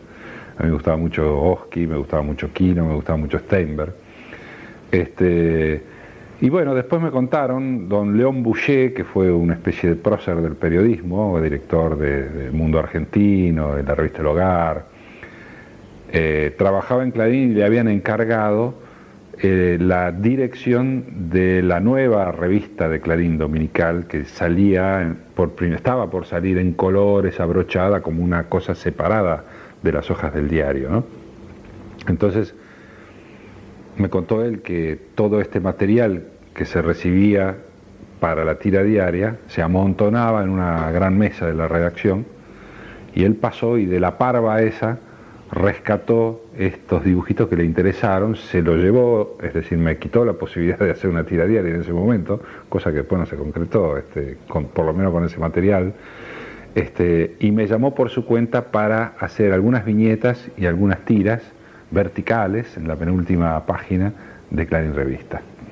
Eh, de manera que bueno, ahí entré en Clarín haciendo estas cosas que después con el tiempo, desaparecido inclusive, inclusive Boucher, este, se convirtieron en lo que hoy es la página esta, el, el caloidoscopio. ¿no? Este, bueno, ¿cómo entraste ya con Clemente a la tira? Con Clemente ya fue varios años después, en el año 72, me encargaron Fue cuando decidieron nacionalizar la tira. Claro, decidieron eh, justamente reemplazar todo el material que compraban en agencias por material hecho por argentinos. Sobrevivía por ahí Mutillev, creo nada más, ¿no? Hasta el 80. Fue en, el- en un principio fuera, fueron dos páginas, ¿no? La retiración de contratapa y la anterior, ¿no? Y bueno, no solamente me encargaron que hiciera una tira, sino que arrimara a dibujantes jóvenes que ellos no conocían. Y entonces fue ahí que hicimos una especie de, equipo, de- caímos en patota con Fontana Rosa, con Christ, con Brócoli, este, más tarde Altuna, después Tabaré, eh, y algunos otros dibujantes, y los tipos, bueno, eligieron este, lo que hoy es la contratapa, ¿no? Allí nació el mago Fafa de Brócoli, eh, Bartolo, se llamaba originariamente mi sección, mi tira, eh, y los chistecitos de, de- chistes eh, sin personaje de Fontana Rosa, Christ, ya estaba eh, Ian en el diario y estaba Doval, estaba Doval también. Bueno, contanos de Clemente, de la tira Bartolo. ¿Cómo era originalmente? Y originariamente Bartolo era una especie de, motorman que andaba con una gorra este, y en un tranvía muy particular que tenía una sola rueda este, y bueno, una ventanilla y un par de puertas y tenía un acompañante que era una especie de pájaro sin alas, este, que era Clemente. Eh, yo pensaba que, bueno, iba a ser una cosa medio nostálgica porque este tranvía con sus personajes iba a recorrer las calles porteñas por las que todavía quedaban algunos rieles, este, que iba a tener, en fin, un tono poético, la tira, pero bueno, de a poco estas cosas se van transformando, ¿no? Así como se transforma la imagen, como se transforma el dibujo del personaje, se va redondeando. Es un poco como la firma de uno, que cuando empieza a firmar pone hasta los puntitos de las síes redonditos, subraya y la letra clara y después termina siendo una especie de garabato este, con los años. Bueno, lo mismo le pasó a esta tira. Clemente me ofrecía más posibilidades expresivas, era más fresco, más absurdo, más espontáneo. En cambio, Bartolo me quedaba muy ligado a esta visión nostálgica de, de Buenos Aires este, y a un trabajo muy grande que es dibujar en cada cuadrito de la tira un tranvía. ¿no? Así que este, fui favoreciendo el- la extinción de Bartolo con su tranvía y este, la- el protagonismo de Clemente. ¿no? Tenía apariciones esporádicas. Tenía apariciones esporádicas hasta que directamente desapareció. Pasó a ser Clemente y Bartolo y Pasó a ser Bartolo y Clemente, después Clemente y Bartolo y después ya quedó Clemente solo. Y después aparecieron, eran épocas que coincidían con este, la supresión total de libertades acá expresivas, este, con el último gobierno militar, y entonces este, uno no tenía más remedio que desarrollar el mundo interior de la tira, ¿no? Es decir, no te podías meter con la, con la actualidad. Y ahí aparecieron todos los personajes secundarios, la mulatona, Jacinto y algunos que inclusive aparecieron y desaparecieron, ¿no? ¿Tuviste problemas con la mulatona? ¿Te catalogaron de machista? Bueno, pero esos son grupos fem- feministas radicalizados, digamos, este, con los que terminamos este, en buenas relaciones finalmente, porque eh, es, yo creo además que no, no, no soy machista, ¿no? no sé muy bien qué quiere ser machista, porque hay, creo sí que hay machismo en esta sociedad este, históricamente. Este, pero bueno, también como estas cosas nuevas y que producen cierto, eh, ciertas modas, este, se abusa a veces, se, se cataloga generosamente a mucha gente de machista o gratuitamente. En el caso de la mulatona, este, yo creo que eh, podría interpretarse que eh, son aspectos de una mujer. eh, la categoría de machista era porque Clemente tenía dos este, mujeres, ¿no? Una es Mimi y la otra la mulatona. Pero en realidad ni Clemente es un ser humano, ni Mimi ni la mulatona son seres humanos, ¿viste? Sería como este, clasificar como machista a un perro, porque a lo mejor encuentra varias perras en su camino, ¿no? Este, esto hay que entenderlo siempre, por supuesto que este, no renuncio a las connotaciones que tiene, que tiene el humor, pero hay que entenderlo como cosas del absurdo, ¿no? Este, Clemente se vuelve loco con la mulatona porque la mulatona está fuerte, eso, y a las mujeres les gusta eso, a las mujeres, por lo menos que ejercen su condición de mujer, les gusta estar bien, ¿no? Este, ser, ser tetonas, estar, este, ser codiciadas por los hombres y esas cosas, ¿no? No, no creo que sea un aspecto negativo. Eh, ¿Cuál fue el, mo- el momento de Lo que, mayor, perdón, lo que sería negativo que fuera lo único, ¿no? Este, ¿Cuál fue el momento de mayor popularidad de Clemente? Durante el Mundial, ¿no es cierto? Mira, los picos de popularidad, eh, bueno, han sido distintos. Sí, en el 78 Clemente era un personaje muy conocido entre el público que leía el diario. Lo que pasa es que ahí apareció este, al mundo, digamos, ¿no? Con esta famosa guerra de los papelitos contra Muñoz, que era en realidad una guerra simbólica contra, contra la dictadura, ¿no? En una cosa muy pueril, como son los papelitos en una cancha de fútbol, ¿no? Pero bueno, esto era producto de que la- las autoridades militares de entonces habían encarado una campaña publicitaria en la que casi casi nos trataban a todos los argentinos como a delincuentes o como inadaptados, porque en esta campaña, a través de avisos en televisión, en radio, decían que no había que empujar a los turistas, que había que tratarlos bien, recomendaban que los tacheros no los llevaran a pasear para cobrarles más, en fin, que demos una imagen de país civilizado, ellos justamente, ¿no? Y agregado, agregado a esta campaña, Muñoz empezó a decir que no había que tirar papelitos tampoco, tampoco porque íbamos a dar la imagen de un país sucio, ¿no? Como si allí estuviera, en eso estuviera la suciedad. Así que bueno, por decirlo en términos futbolísticos, me la dejó picando con el arquero caído, ¿no? Este, Clemente empezó una campaña diciendo que esa era una manifestación popular, a partir de que todos sabemos que en el fútbol argentino los protagonistas no son los 22 jugadores y el referí y los jueces de línea, los que están adentro de la cancha solamente, sino que el espectáculo incorpora al, al marco, a la participación de las hinchadas con su creatividad, con sus cantitos, este, con sus este, gritos, sus banderas y con sus papelitos, lógicamente, históricamente.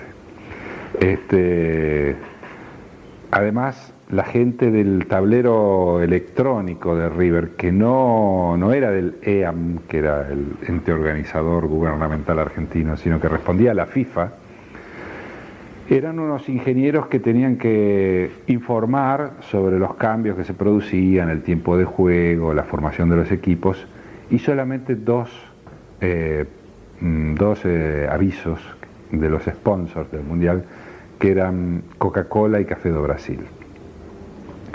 Este, como estos tipos querían participar como hinchas, querían alentar a la selección, entonces este, me dijeron si no les podía diseñar un Clemente, que se los diseñé con las limitaciones del, tablero, ¿no? que son unos cuadraditos, triangulitos, puntos, rayas. Este, con eso les armé un Clemente. Y bueno, y un cartelito que decía tiren papelito muchachos, justamente. Y ellos además lo iban a animar, hicieron una especie de animación, ¿no? lo hacían como pasando, como corriendo al Clemente. Este, y le iban a poner este, distintos globos, va, letreros, no eran globos como la historieta, pero eran letreros, de acuerdo a la circunstancia del campeonato, del partido. Y entonces ellos mismos se encargaron de algunas auda- audacias, tales como poner cuando Argentina salía a la cancha, en el último partido contra Holanda, y estaba jugando muy mal, Argentina había llegado a duras penas ahí, este, pusieron Argentina campeón, ¿no? Con I. Este, y se vengaron entonces de esta, de esta esclavitud, de esta tiranía que producía el tener que informar, que tener que este, anunciar solamente dos productos, ¿no? Como era Café do Brasil y cuando Brasil quedó eliminado pusieron calentito el café, que eso fue bastante feliz. Este, bueno, esa es un poco la historia, ¿no? De manera que fue una guerra simbólica en contra de esta gente que en realidad lo que querían lo- los, milicos era que la gente no fuera a la cancha, tenían mucho miedo a las multitudes, a, las- ¿no? a las- a los silbidos, a las autoridades, a que se congregara mucha gente. ¿no? ¿Y Clemente en televisión? Clemente en televisión es del 82. eh, en ocasión del mundial, se estaba jugando el Mundial de España. Eh, me pidieron hacer una adaptación para televisión, habíamos hecho algunos intentos antes de transformar a Clemente en un dibujo animado, pero eso es muy caro, muy costoso. Se llegó a hacer una publicidad de IPF. Se llegó a hacer, sí, una publicidad de IPF animada. Y este, eh, habíamos conseguido una voz, más o menos después de probar más de 50 voces. Y una vez me propusieron hacerlo como muñeco, ¿no? Eh, al estilo de los, de los Muppets, así, ¿no?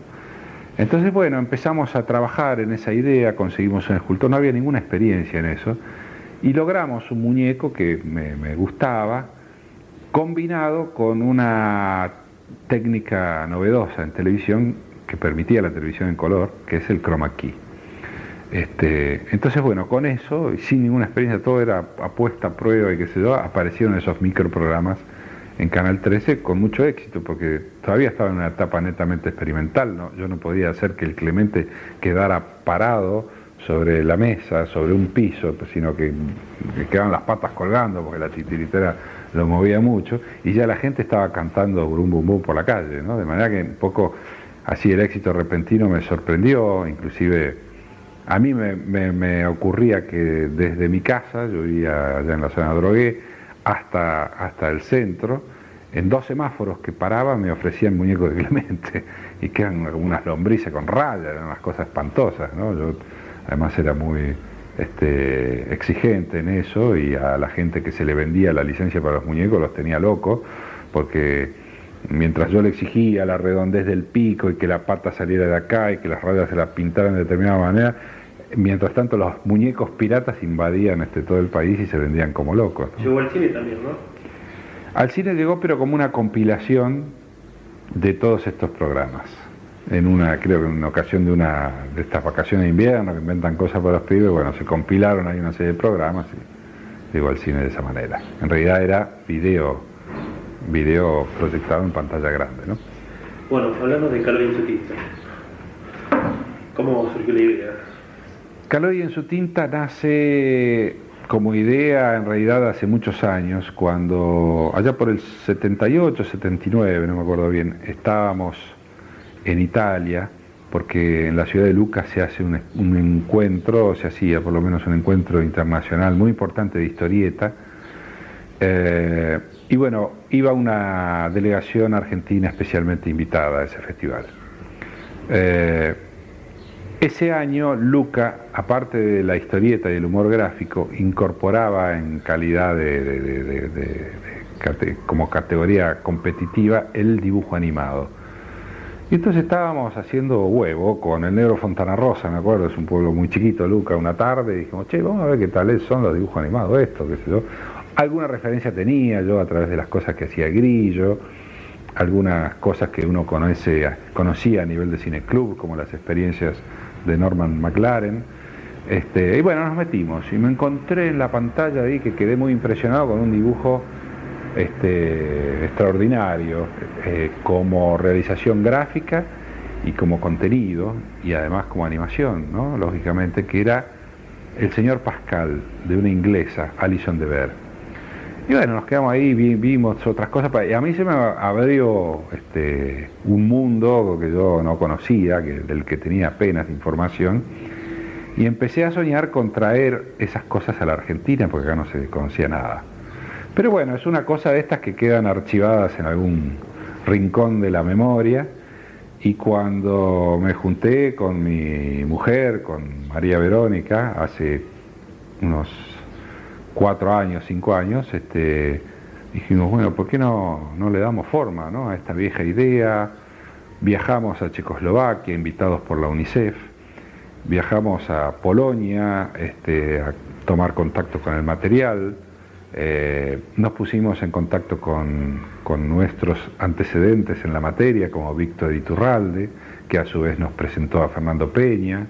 Este, bueno, en fin, nos empezamos a meter en este mundo del dibujo animado para adultos eh, y pedimos un espacio, un rincón ahí en ATC, eh, que nos jorobáramos, este, como para probar, este, como para probar cuánto material había y hasta dónde podíamos llegar. Bueno, pensábamos que, que esto iba a dar para unos tres meses. Efectivamente, firmamos contrato con ATC por tres meses.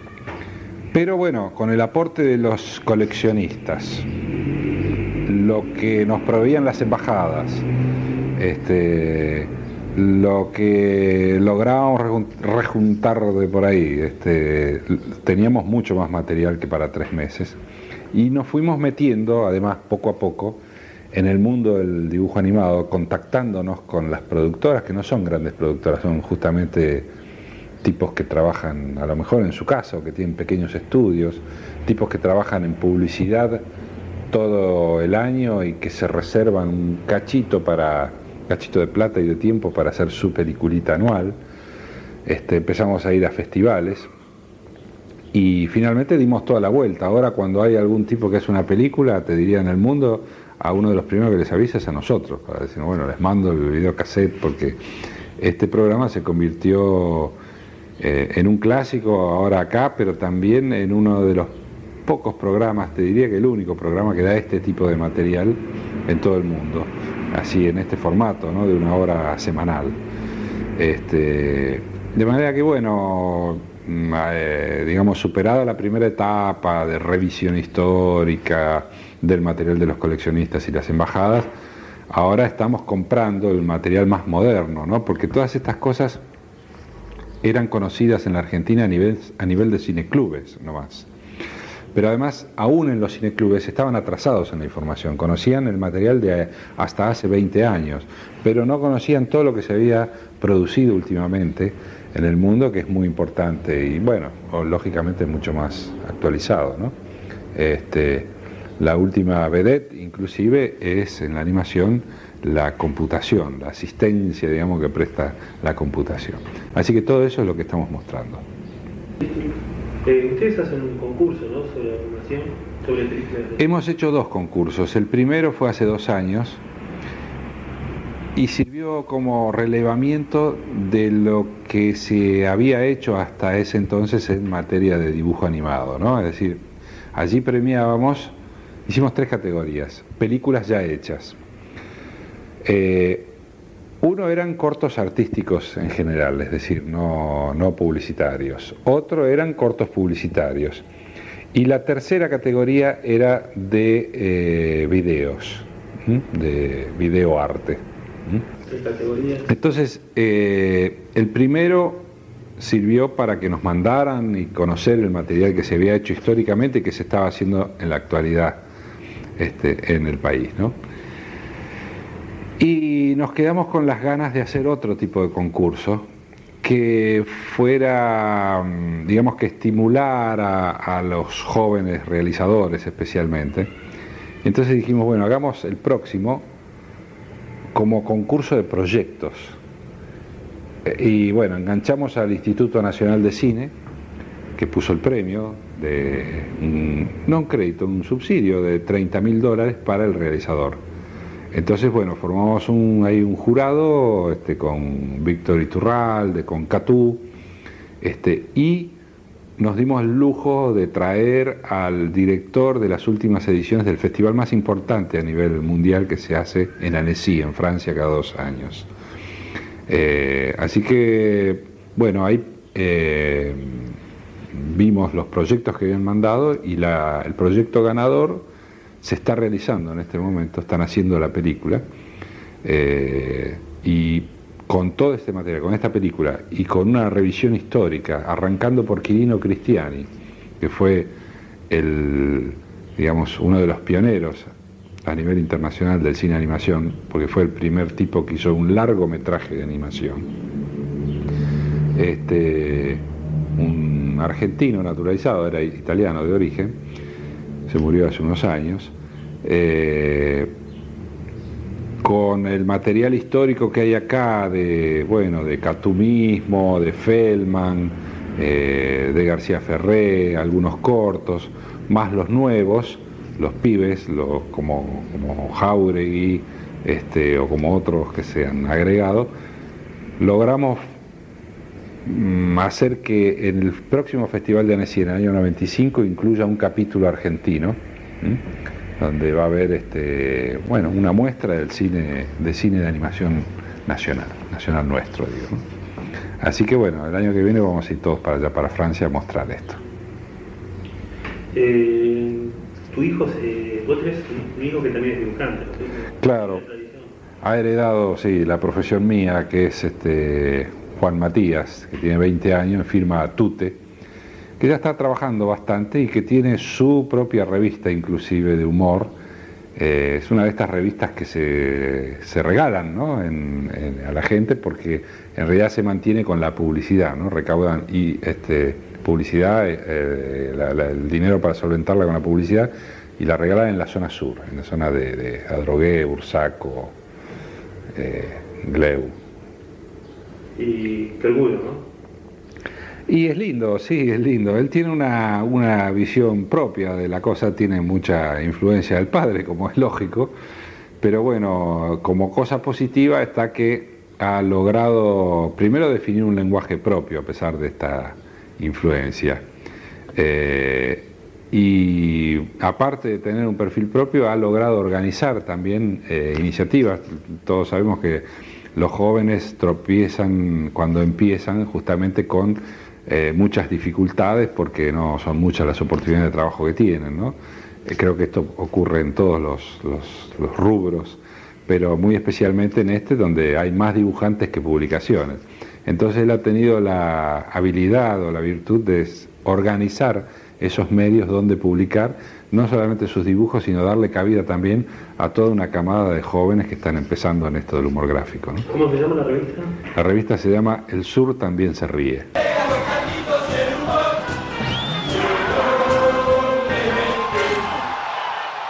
Y ya comienza el gran concurso de hinchadas de todos los equipos del Mundial. Objetivamente, para mí, va a ganar esta. La selección la lleva, la llevamos adentro del corazón. La gente, la gente te grita, salí campeón. Argentina, Argentina, Argentina, saca del bolsillo la mano de Dios. Amén. Quédate en Radio Puente www.estacionradiopuente.com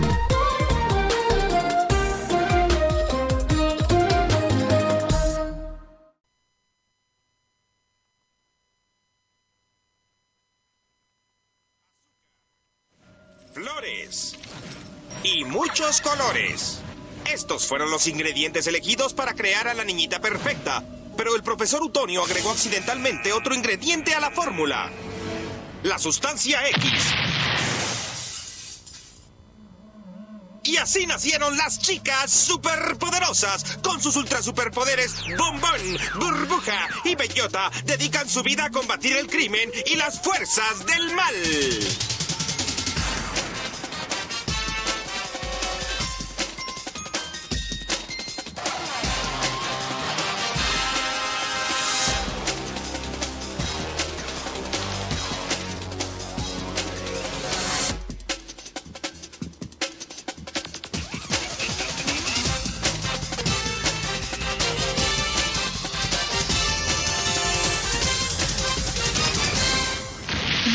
Las chicas superpoderosas.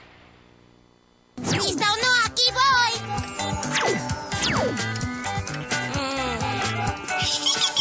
¿Dónde están?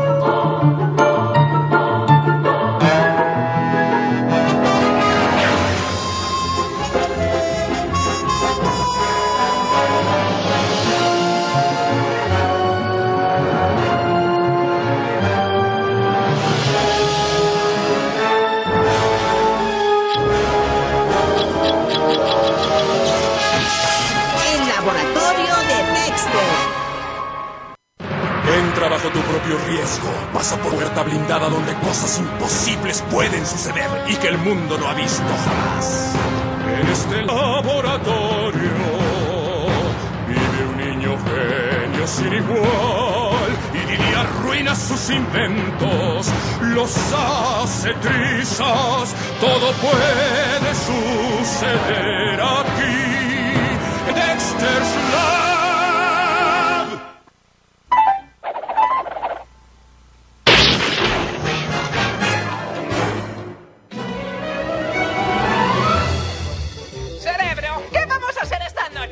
Mismo que hacemos todas las noches, Pinky.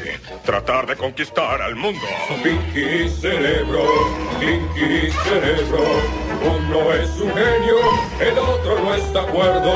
De laboratorio son, son genes internados. Son Pinky, son Pinky Cerebro, bro, bro, bro, bro, bro, bro, bro. Del amanecer desarrollarán su plan y cuando salga el sol el mundo conquistarán. Con Pinky Cerebro, Pinky Cerebro, su motivación es fácil de explicar. Para probar su valor, el mundo conquistarán.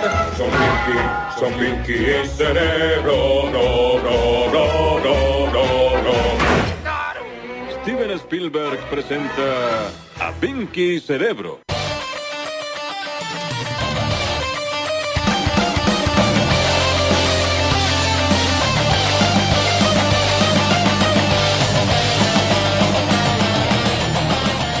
Calidad de imagen. Imagen de calidad.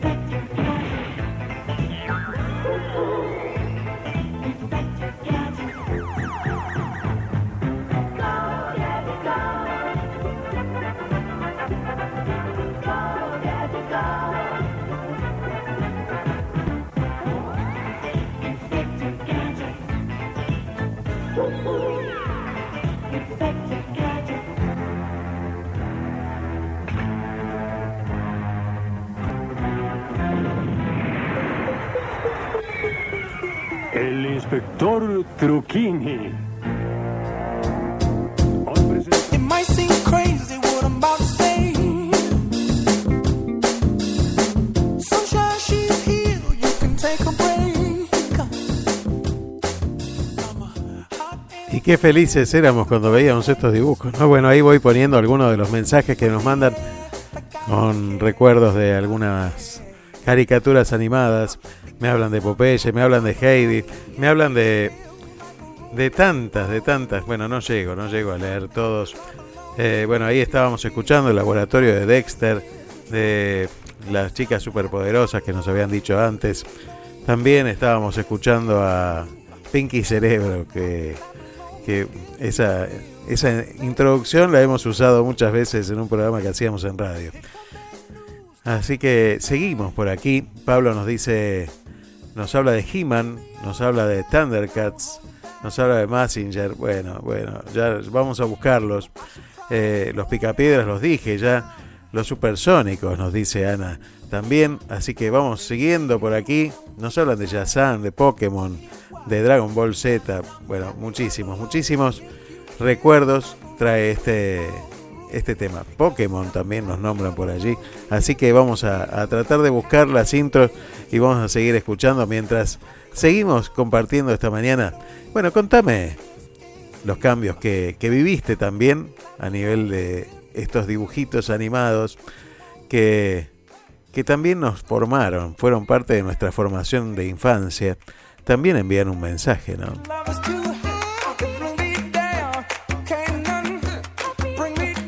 Yo me acuerdo que la primera vez que vi Pokémon con mi hija me sorprendió porque dije esto es una riña de gallos, dije yo, pero bueno, este, exageraciones que uno tiene también, ¿no? También decían que Dragon Ball Z ocasionaba epilepsia en los que lo veían. Tantas cosas que nos han dicho, tantas cosas que no sucedieron, tantos miedos enormes que van creciendo en nuestro corazón como murallas que se nos enfrentan y que no sabemos cómo traspasar muchas veces, ¿no? El humor a veces nos ayuda a justamente pasar por esas murallas y atravesar esas paredes.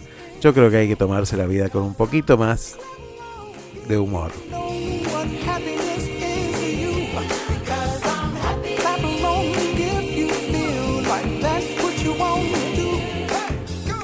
Y ahora, hablando de grandes y hablando de nuestra historia, alguien que marcó ya y traspasó todas las fronteras fue el querido Kino, a quien no llegué a entrevistar, pero que nos acompañó tanto en nuestra infancia y en nuestra adultez.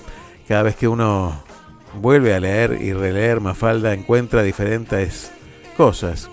Y que contaron la historia de la Argentina y de muchos lugares del mundo a través de, esa simple caricatura de esa niña con voz de adulta, de esa niña a la que no le gustaba la sopa, que tenía otro símbolo, ¿no? Y que significaba otra cosa. A esa enorme familia de amigos del barrio que demostraban las personalidades distintas de una sociedad. Así que escuchamos al gran Kino.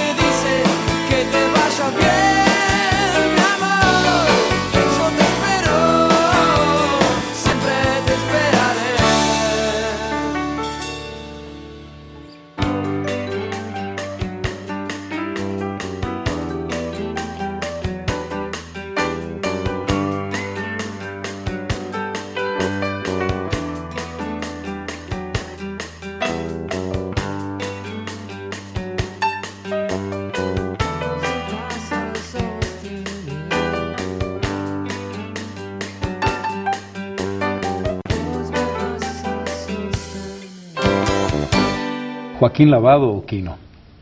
Quino. ¿Definitivamente? Y sí, porque yo no sabía que me llamaba Joaquín Lavado hasta que no me anotaron en el colegio. Para mí yo era Quino. Si en mi casa todo el mundo me llamaba Quino. ¿Quién fue el que le puso el nombre? Eh, bueno, en mi familia, que eran españoles, y en España es bastante común que los Joaquines sean Quino. ¿Su familia tiene que ver con Manolito? Mi familia es andaluza, este, no, creo que eh, con Manolito tiene que ver más el norte de España. También podrían entrar los catalanes, que son gente muy Sí. trabajadora. Este, no es que los andaluces no lo sean, al contrario, en, en los campos en Cataluña trabajan mucho más andaluces que catalanes por ahí. Pero eh, evidentemente Manolito es eh, de origen del norte de España, de Galicia concretamente. ¿Cómo se lleva Quino con la fama?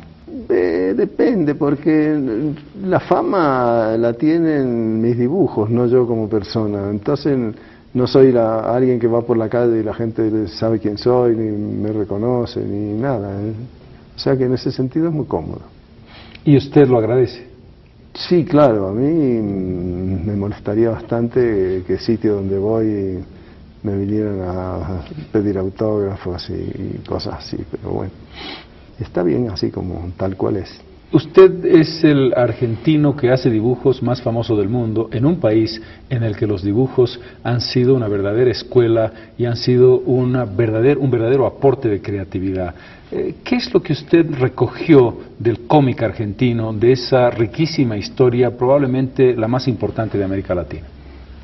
Eh, muchísimo de mm, dibujantes como Lino Palacio, Divito y Oski, que para mí fueron, bueno, después fui amigo de los tres, ¿no?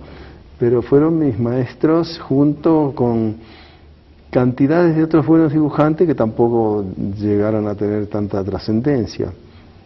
En cuanto a dibujantes argentinos conocidos en el mundo, creo que Mordillo eh, en realidad debe tener más difusión que yo y el, el ejemplo de Copy, eh, que fue un, un revolucionario de- con sus personajes de la señora sentada en Francia y luego como escritor teatral también. Este es una persona muy importante que salió con algo que no se parecía a nada de lo que eh, se había hecho hasta el momento, porque los demás dibujantes, eh, viendo nuestros dibujos, cualquiera puede decir de dónde venimos, ¿no? De quién somos hijitos, a quién hemos seguido. Este, pero no hemos sido unos creadores que re- renovamos estilos ni nada de eso. Eh, usted menciona Mordillo, pero probablemente en el mundo de habla hispana usted es sin duda el eh, dibujante argentino más famoso. Mordillo ha estado más Sí. vinculado a Sí. Francia y Sí, sí, eh, sí, él publica mucho en Alemania también, sí, sí. Es- además, él hace humor eh, estrictamente sin palabras, entonces, bueno, es un humor más difícil también, que a mí me atrae muchísimo. ¿Es verdad que usted no sabe dibujar? Es verdad que me gustaría dibujar mejor de lo que sé dibujar. sé dibujar, por supuesto, pero cometí la torpeza de abandonar Bellas Artes porque creía que para un dibujante de humor o no tenía por qué aprender geometría del espacio, perspectiva, arquitectura, eh, diseño del cuerpo humano tal cual somos. Este, y cometí ese error que muchos jóvenes también cometen, que dicen, no, después de Picasso, ¿para qué hay que estudiar a Leonardo da Vinci? este, si él ya rompió la figura, dejémosla rota. Eh, no, y yo siempre digo que para, si uno quiere volar un puente, digamos, uno quiere ser guerrillero y quiere volar un puente, tiene que saber arquitectura o ingeniería, ingeniería más que que arquitectura, porque si uno va a poner la dinamita en cualquier parte, por ahí el puente ni se vuela, se le vuela una parte sí, otra no, este, hay que estudiar a los clásicos. En cualquier En circunstancia. cualquier circunstancia, sí, sí. Ahora, eh, eh, en algún sentido, los defectos se convierten en un estilo. Sí, lo que pasa es que después uno tiene que aprender mal y solo lo que podría haber aprendido bien y con profesores idóneos, ¿no? Esto es una cosa que sí, se paga muy caro después. ¿Usted no lo ha pagado caro o sí? Sí, sí, la primera vez que tuve que dibujar un estadio de fútbol, sin haber estudiado perspectiva y geometría del espacio, fue muy duro. Tuvo sí. sus bemoles. Sí, sí. 30 o 40 años atrás, eh, ¿podía soñar que unos dibujitos lo iban a convertir en la figura mundial que es? Eh, 30 o 40 años atrás. Y yo contaba, sí, yo empecé a publicar en 1954 mis dibujos de humor. Y siempre soñaba con llegar a publicar en Party Match, por lo menos, eso sí, lo tenía como meta. Porque yo tengo una cuñada que estudiaba piano y un día que entré, que ella estaba con su profesor, entré y el profesor le estaba diciendo, pero es que si uno no estudia para ser el mejor del mundo, mejor que se pegue un tiro. Me impresionó tanto la frase de este hombre que dije, no, bueno, hay que proponer ser el mejor del mundo en lo que uno hace. Ya, lamentablemente, no tengo esperanza de llegar a serlo, ni mucho menos, ¿no? Este, ha habido un... Si usted se lamenta, nos deja a nosotros No. destruidos, le digo. No, pero es que ha habido un tipo como Saúl Steinberg, que ha sido el papá de todos nosotros, que realmente él sí fue una cosa extraordinaria. Y yo ya sé que a su altura no voy a estar nunca. Bueno, Eh, el elemento más crítico, el más complejo, quizás me equivoque, es que la figurita, que puede ser muy atractiva, que puede ser muy simpática, que puede ser muy bonita, piense, que la figurita tenga algo que decir. Eh, esa combinación implica una exigencia cotidiana y que probablemente fue uno de los momentos o una de las decisiones que usted tomó para decir hasta que llegó esa figurita y trabaja luego eh, libre, libre de Mafalda y sus condicionantes. ¿Cómo construye la combinación entre dibujo y figurita? ¿En qué momento? ¿Desde el primer instante la caricatura y eh, eh, el, el trabajo tiene esa combinación indisoluble o no? Lo que pasa es que yo no separo Mafalda del resto de mis dibujos, porque ya le digo, yo empecé a hacer Mafalda cuando ya llevaba mm, 11 años publicando, ¿no? Eh, y durante todo el tiempo que hice Mafalda seguía entregando en diversas revistas dos o tres páginas de humor semanales, o sea, no puedo separarlo, no Eh, era una parte más de todo ese trabajo cotidiano. Entonces no, no, no, sabría cómo responder a esta pregunta. Si la puedo encarar de otra manera, una eh, caricatura de una sola imagen, la caricatura que uno presenta en el periódico y que ahí termina. O una secuencia, que es lo que luego usted ha hecho permanentemente o antes también. Eh, ¿Cómo se produce ese paso? O mundoquino, que es prácticamente el dibujo en sí mismo. Claro. Yo, la- mi obsesión es que el, el lector entienda lo, lo que yo quiero decir. Entonces todo está en función de eso, por eso que soy tan detallista, no tanto en el mundo quino, porque yo en ese momento estaba muy influenciado por dos dibujantes franceses este, que hacían humor mudo también y solo en línea, o sea, sin manchas negras ni nada de eso, ni tramas, ni, y era un dibujo muy esencial y yo aspiraba a eso. Luego, lamentablemente, en muchas redacciones me empezaron a decir que no, que ese dibujo tan simple, el lector pagaba por recibir una revista con mucho material y que no, no convenía. Este, entonces empecé a modificar mi dibujo en base a eso, pero eh, la- lo que yo quiero es que se entienda lo que quiero decir. Después también está el tema de que cuando uno es- empieza a publicar y no ha seguido la escuela de Bellas Artes, estudiado historia del arte y todo eso, uno comete errores, por ejemplo, dibujar un- una ropa de un siglo y un peinado de dos siglos después. ¿no? Y los lectores estas cosas no las dejan pasar y mandan cartas y señalan los errores. Entonces también a- ahí a uno le entra el, la- el miedo a equivocarse y el saber que se tiene que documentar cada vez que va a dibujar algo. No es cuestión de dibujar así, que salga lo que sea. ¿Es verdad que Mafalda nació vendiendo refrigeradores? No llegó a venderlos porque no, no se llegó a hacer la campaña esta para la cual me pidieron que creara una, una historieta parecida a, a- a Carlitos y Snoopy, ¿no? ¿Carlitos y Snoopy es eh, un padrino de Mafalda? Y sí, porque me pidieron que fuera, que en ese momento, claro, era el boom de esta historieta. Y como yo, mm, páginas de humor muchísimas, venía dibujando, pero historieta con personajes fijos nunca había dibujado, y ya que me pidieron, así que debía parecerse en cierto modo, recordar a esta tira, eh, me compré los pocos libros que en ese momento en Buenos Aires se conseguían, que los vendía en una librería norteamericana. Yo en esa época hablaba bastante bien inglés, luego lo ido perdiendo. Este, y me los estudié todo, a ver qué cambios había traído este hombre, y había traído muchos cambios en la historieta, realmente. Hasta ese momento, en la Argentina los personajes tenían una, una sola característica. O sea, estaba don Fulgencio, que era un señor ejecutivo que no El hombre había- que no tuvo infancia. que no tuvo infancia y apenas nadie lo veía, hacía cosas de chico. Y esa era su única característica, no, no, no era un tipo que fuera bueno, malo, no, no. Y Jules trajo justamente eso, personajes que eran como de estos chicos de carne y hueso que eh, eran buenos, eran malos, sufrían, lloraban. Construía psicológicamente a los personajes. Claro, solo que él no puso adultos en su historieta.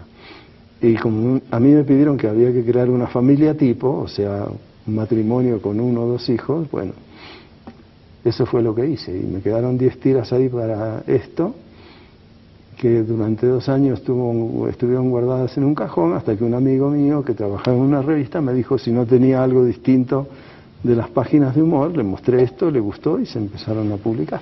Y ahí me encontré con que yo tenía un personaje que yo tampoco conocía, porque no sabía cómo, cómo seguir de ahí, de esas 12 tiras que iba a pasar. ¿no? Usted hizo una serie original que estaba cerrada teóricamente, es decir, esas 12 tiras y, y- y nada más. Y nada más, sí, eh, no estaba cerrado porque, bueno, eran anécdotas de esta familia, porque no, eh, la publicidad que se pretendía hacer iba a ser subliminal, no tenían que decir qué bueno es el refrigerador tal o el lavarropas cual. No, era que esta gente, si la madre abría el refrigerador, el modelo fuera ese, pero que no se hablara del producto. Ahora, nunca me enteré por qué esta campaña no se hizo, ni... pero bueno. ¿Cómo se va construyendo Mafalda? Eh, ¿Cómo va dándole ideología? De pronto los personajes van caracterizándose y uno ve cómo se van construyendo y cómo Susanita y Felipe van acercándose ya a un tipo, a una característica. Empieza usted a descubrir que cada uno representa determinado no solamente tipo social, sino segmento social. Bueno, eso lo arrastro de mi familia, que era bastante politizada. Este, eran republicanos españoles, con lo cual toda la guerra civil española en mi casa se vivió muy, muy intensamente. Este, se acabó la guerra civil española empezó la Segunda Guerra Mundial. Y bueno, también uno estaba muy informado de todo lo que hacían de malo y de bueno estos, eh, estos nazis eh, norteamericanos, ingleses, eh, rusos comunistas, soviéticos y todo eso.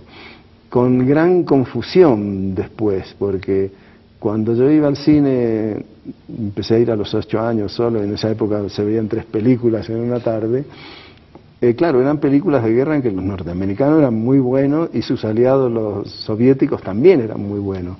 Y los alemanes y los japoneses eran malísimos. Se acaba la guerra y los rusos resulta que no empiezan a ser tan buenos. Y los alemanes tampoco ya eran tan malos y los japoneses tampoco y empiezan a ser buenos.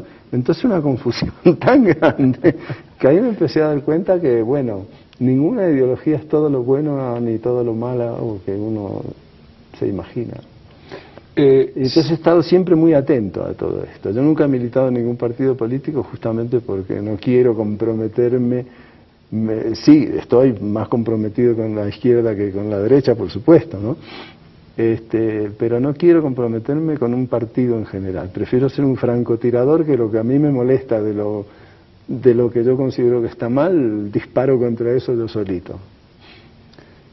¿Cuándo es el momento de explosión de Mafalda? ¿En qué momento Mafalda se convierte en ese fenómeno? ¿Cuánto tiempo tardó en convertirse en la Argentina en eh, la tira más popular? Esto fue que empezamos a notar, eh, digo empezamos porque después, eh, eh, aquí estoy incluyendo a mi primer editor argentino, que uno iba al correo, por ejemplo, y en la ventanilla de la oficina de correo había pegado una tira de mafalda. Uno iba a otro lado, una oficina pública, sí, había otra tira pegada. y entonces que, bueno, que la gente las recortaba y las... Entonces este editor me dijo, bueno, ya que la gente las recorta y las colecciona, evidentemente, ¿por qué no hacemos un libro? Y bueno, juntamos las primeras 240 tiras, hice un libro y en cinco días se agotó la edición de 5.000 ejemplares. Y bueno, y a partir de ahí se fue transformando así en una especie de, de símbolo de un pensamiento de una juventud llena de ideales y que quería que todo cambiara, aquello de la imaginación al poder de los estudiantes franceses en mayo del 68. Y bueno, y así, y yo creo que un poco tanta gente que la sigue es porque tienen la nostalgia de aquellos ideales que hoy están ya bastante lejanos, ¿no? Hoy los estudiantes, en vez de pedir la imaginación al poder, quieren terminar la universidad, encontrar trabajo más o menos estable y que no cambie mucho la cosa, ¿no? Hay un elemento, sin embargo, que demuestra eh, el sentido universal y trascendente de Mafalda, que es que los chicos de hoy, que los jóvenes de hoy, que los adultos de, de hoy y jóvenes de ayer, eh, siguen viendo a Mafalda vigente, a pesar de que se habla de Vietnam, a pesar Sí. de que hay una coyuntura específica, Sí. pero hay algunos valores que están mucho más allá, que representan cada uno de los personajes.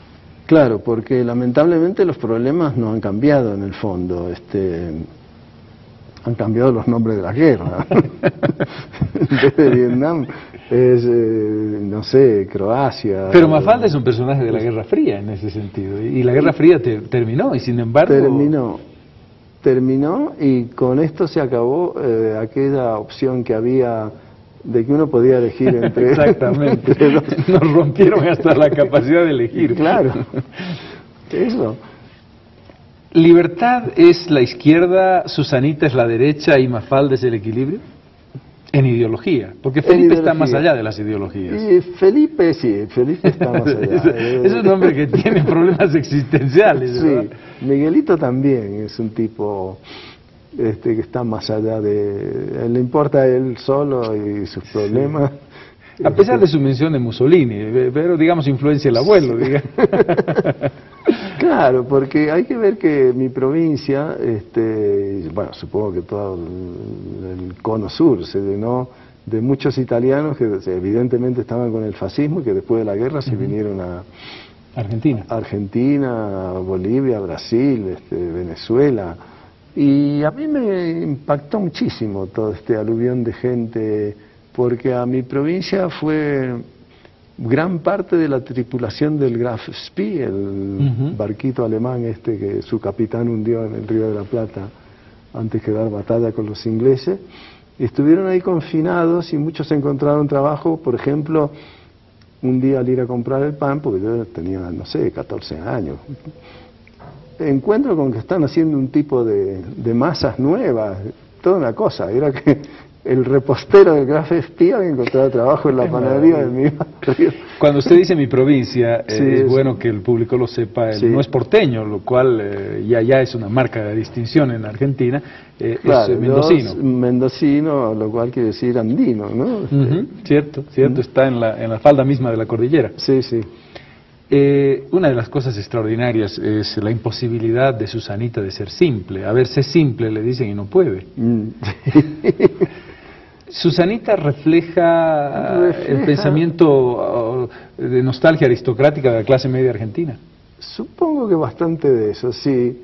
Este, el de querer ser más de lo que es su familia, por ejemplo. Este, eso se ve muchísimo en Buenos Aires, de tanta mujer, señora ya de una cierta edad, todas teñidas de rubio, es una- un falso total, ¿no?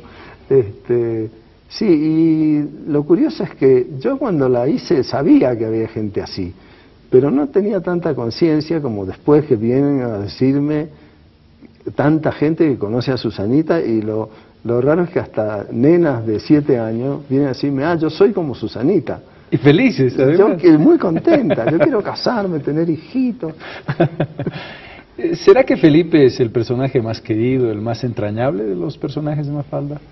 A pesar de sus debilidades, o porque es Eh, consciente de ellas, quizás. Digamos que tiene buena prensa entre la gente. muy raro que a mí me pidan que dibuje este, a Susanita, es muy raro que me la pidan que dibuje. Eh, A libertad sí, en cambio. Y bueno, el que tiene mucho éxito es el Guille. Ah, desde luego, desde luego. Eh, popularidad, el, el Guille es un Sí. hombre de carácter, a diferencia de, De a diferencia de. Felipe, ¿no es Sí, verdad? sí, sí. Eh, ¿Y diría usted que eh, alguna marca de sopas le haya podido hacer una Sí, demanda? Hubo, no, hubo, hubo quien estaba interesado en, pero era traicionar mucho al personaje, no, no, no quise. No, además no quiero hacer publicidad con mis personajes, no, no me gustan. Tal vez por esto de que nació con Claro, por suerte que equilibró, ¿no es verdad? Sí, Mafalda sí. detesta la sopa y el Guille la adora, entonces eh, Sí. eh, ahí no se tiene conflictos con las sopas. Claro, lo de la sopa es un código que yo mm, me inventé para conmigo mismo, ¿no? De que son los regímenes militares que uno tuvo que tragarse todos los días aunque no le gustaran, ¿no? Ese es un punto muy interesante. eh, ¿Cómo confronta Mafalda la dramática realidad argentina? Eh, empieza con Onganía, eh, la primera dictadura que tiene que afrontar Mafalda, ¿verdad? Sí. ¿Y, Y- termina cuándo? Eh, ¿En qué año termina Mafalda? ¿El 74? En el 73. 73. O sea, antes de... ¿Antes de la llegada de Perón? Antes de la llegada de Perón, en sí, este, en plena... Cuando gana el candidato de Perón, que se decía Cámpora, Cámpora. al gobierno, Perón al poder. Este, pero ya estaba la triple A, esta alianza anticomunista argentina, ya empezaba a haber secuestros y asesinatos y todo eso. Y ya el ambiente estaba muy enrarecido, había muchos periodistas que eran amenazados y, y yo me vi venir lo que se iba a venir. Este, yo me fui antes del golpe además. Este, y me pareció que no se podía seguir haciendo, tomando en solfa un ambiente tan pesado.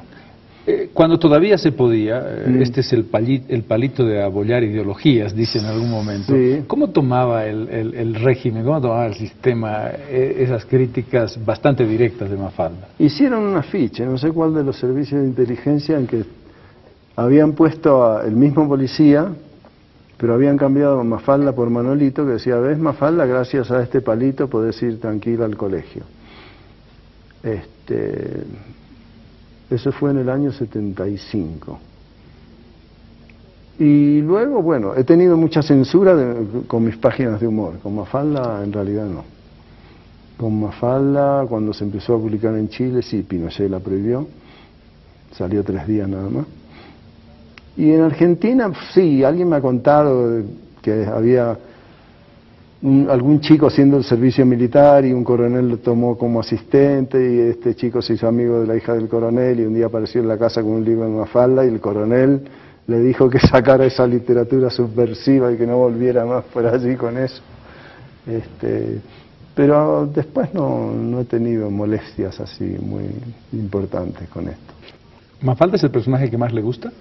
De sus... eh, No, me parece, como fue el primero que creé, y yo no estaba todavía muy ducho en crear personajes así fijos, me parece que es el, el menos espontáneo de todos. Pero psicológicamente. No, psicológicamente sí, lo que no me gusta mucho es esas peroratas dirigidas a las Naciones Unidas. Demasiado pedantes. Me quizás. parece demasiado, sí, demasiado verborrágico y falso en un chico de esa edad. Pero el mundo, el mundo reposando en una cuna era una maravilla, era una idea genial. Sí, no, Con eso- termómetro incluido. Eso sí, eso sí, ya esas cosas sí. Bueno, pero ella había aprendido un poco más cómo venía la cosa. Pero hay cosas que uno dibuja que después al verlas se da cuenta que no debiera haberlas hecho nunca, ¿no? Por ejemplo. Por ejemplo, hay varias tiras en que aparece la cocina con cacerolas en- sobre el fuego y el mango de la cacerola está fuera de la cocina, que es algo que se aconseja hoy que, Que nunca, jamás ocurra. que jamás ocurra, claro. Este, así que bueno, hoy esas cosas no las repetiría, por supuesto. ¿Va a sonreír o va a estar preocupada quién? No, no, va a sonreír.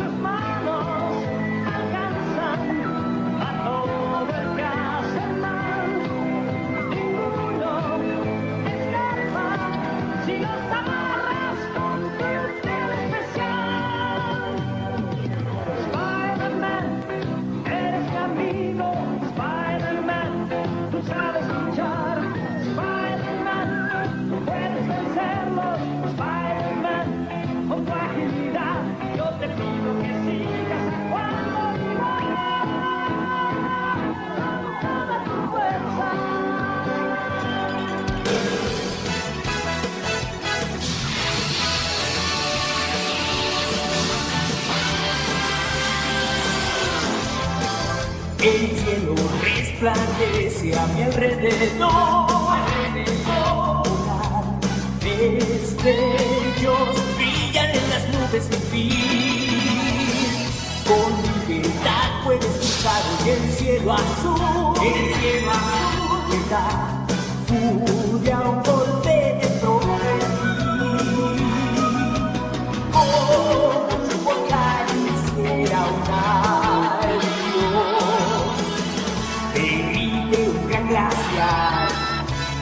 vete cerca, gran dragón. Charra.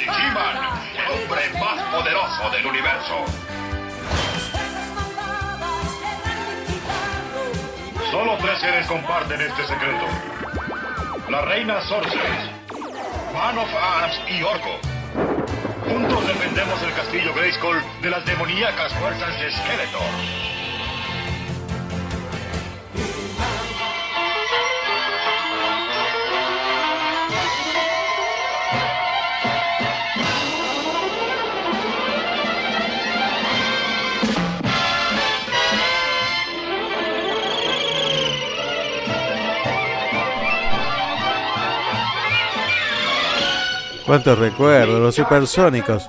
Qué adelantados eran, ¿eh? Esos dibujos animados que nos mostraban comunicaciones con pantallas. Mirá cómo se adelantaron a la historia, ¿no?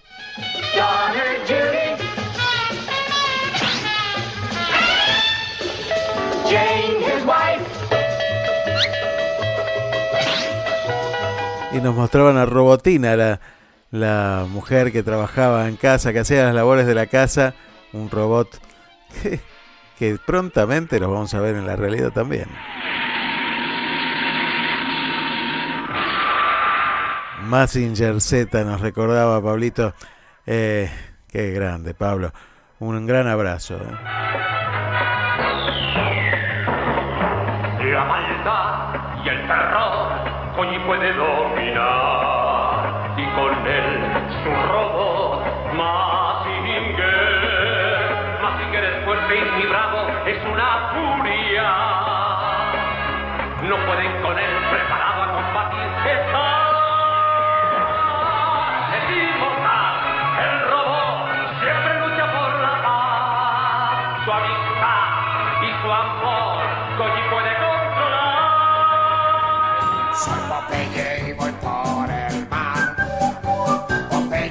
Y este comía espinacas, ¿te acordás? Y entonces se volvía indestructible.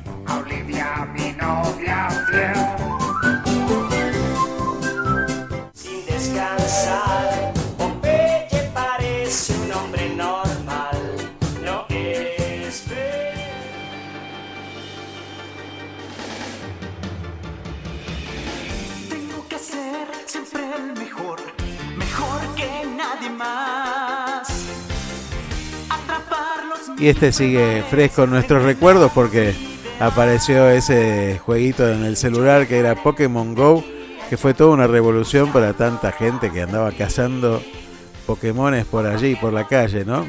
Qué cosa, cosas raras que hemos visto en estos tiempos.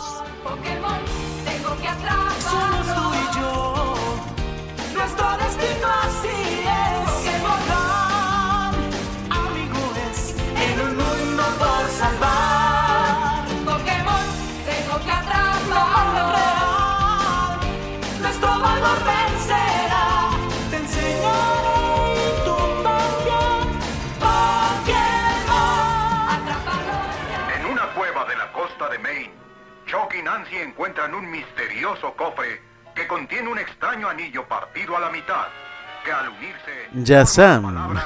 Shazam. Al pronunciar esta palabra mágica, son transportados al famoso país de las mil y una noches. Ahí conocen al genio Shazam, que los monta sobre Kabubi, un mágico camello volador. Shazam aparece siempre que lo necesitan, pero no puede hacer que regresen a su casa. Y por supuesto no podían faltar los picapiedras. Flintstones, meet the Flintstones. They're the modern Stone Age family. From the town of Bedrock, they're a page right out of history. Let's ride with the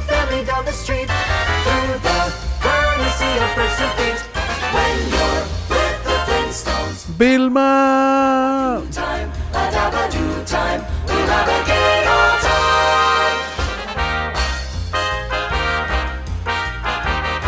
Y Sofía desde España nos habla de los Thundercats. A ver si los tenemos también.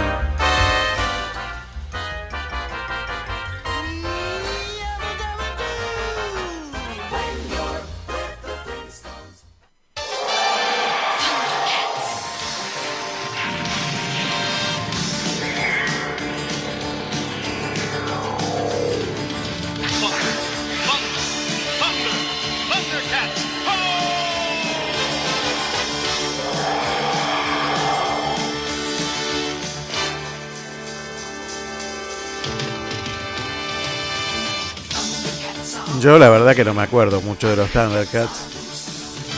Pero bueno, sé que fueron un, un gran éxito en muchos países y un gran éxito en España también. ¿eh?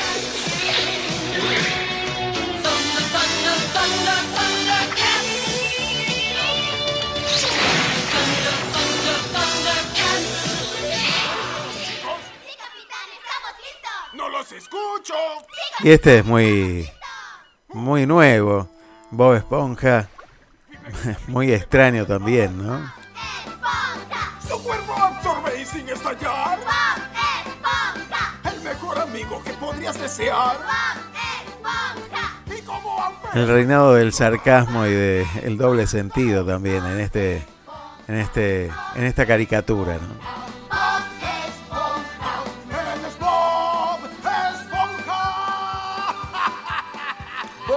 Y Silvana me pide, me habla de este recuerdo. Aquí va, aquí va un recuerdo para Silvana. Uf, no es fácil construir una casa. ¿Cómo vas con el ukelele? Hola, Steven. Ah, hola. Gran trabajo el que hicieron. Ah, gracias. Las gemas de cristal, Steven ¿Ven Universe. ese instrumento? Ah, sí, está aprendiendo tan rápido que ya no sé qué más enseñarle. Steven, ¿quieres tocarles la canción? Vamos, la compusiste para ellas. En serio, está muy emocionado de vivir con ustedes. Es de lo único que habla. ¿No quieres que ellas la oigan? Vamos, Steven. Sí, nos gustará aunque sea mala. Amatista. Ah, aunque es cierto. Si eres un villano y te portas mal, nosotros cuatro te vamos a derrotar. El mal nunca gana, aunque insista. Ganamos la pelea y vamos por pizzas. Somos las gemas de cristal. El mundo hay que salvar. Y aunque creas que no, la forma vamos a hallar. Por eso la gente de este mundo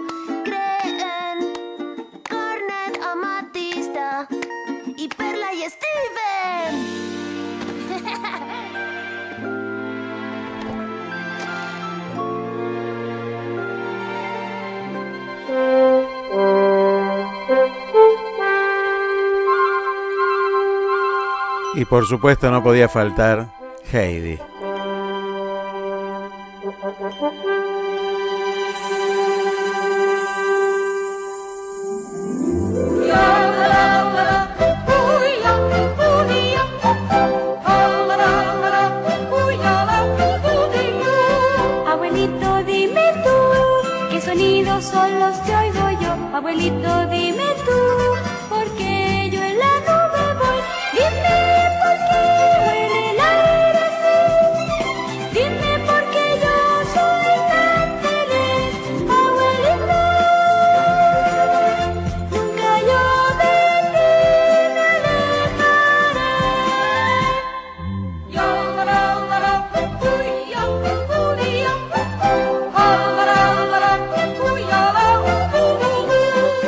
Y hablamos de todas estas caricaturas que venían desde el norte y hablamos de todas estas caricaturas extranjeras, pero no podíamos dejar afuera algo bien nuestro, algo muy propio y que es el querido y recordado García Ferré.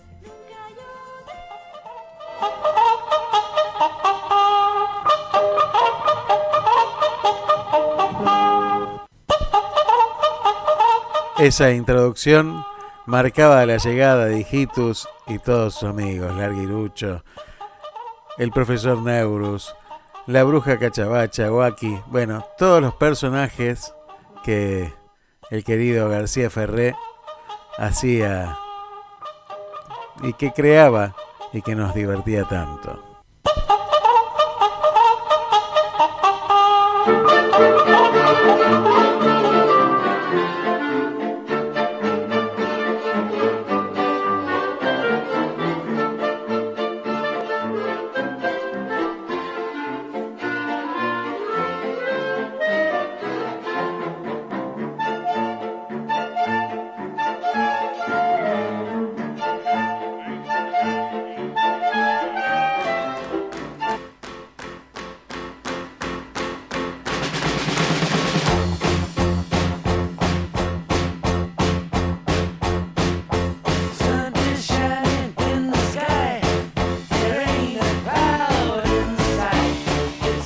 Vamos a ir cerrando el programa ya, ¿eh? Falta muy poquito. Bueno, en realidad nos pasamos de la hora, pero seguimos por aquí a ver si podemos tener la palabra del profesor Charlie Navarro.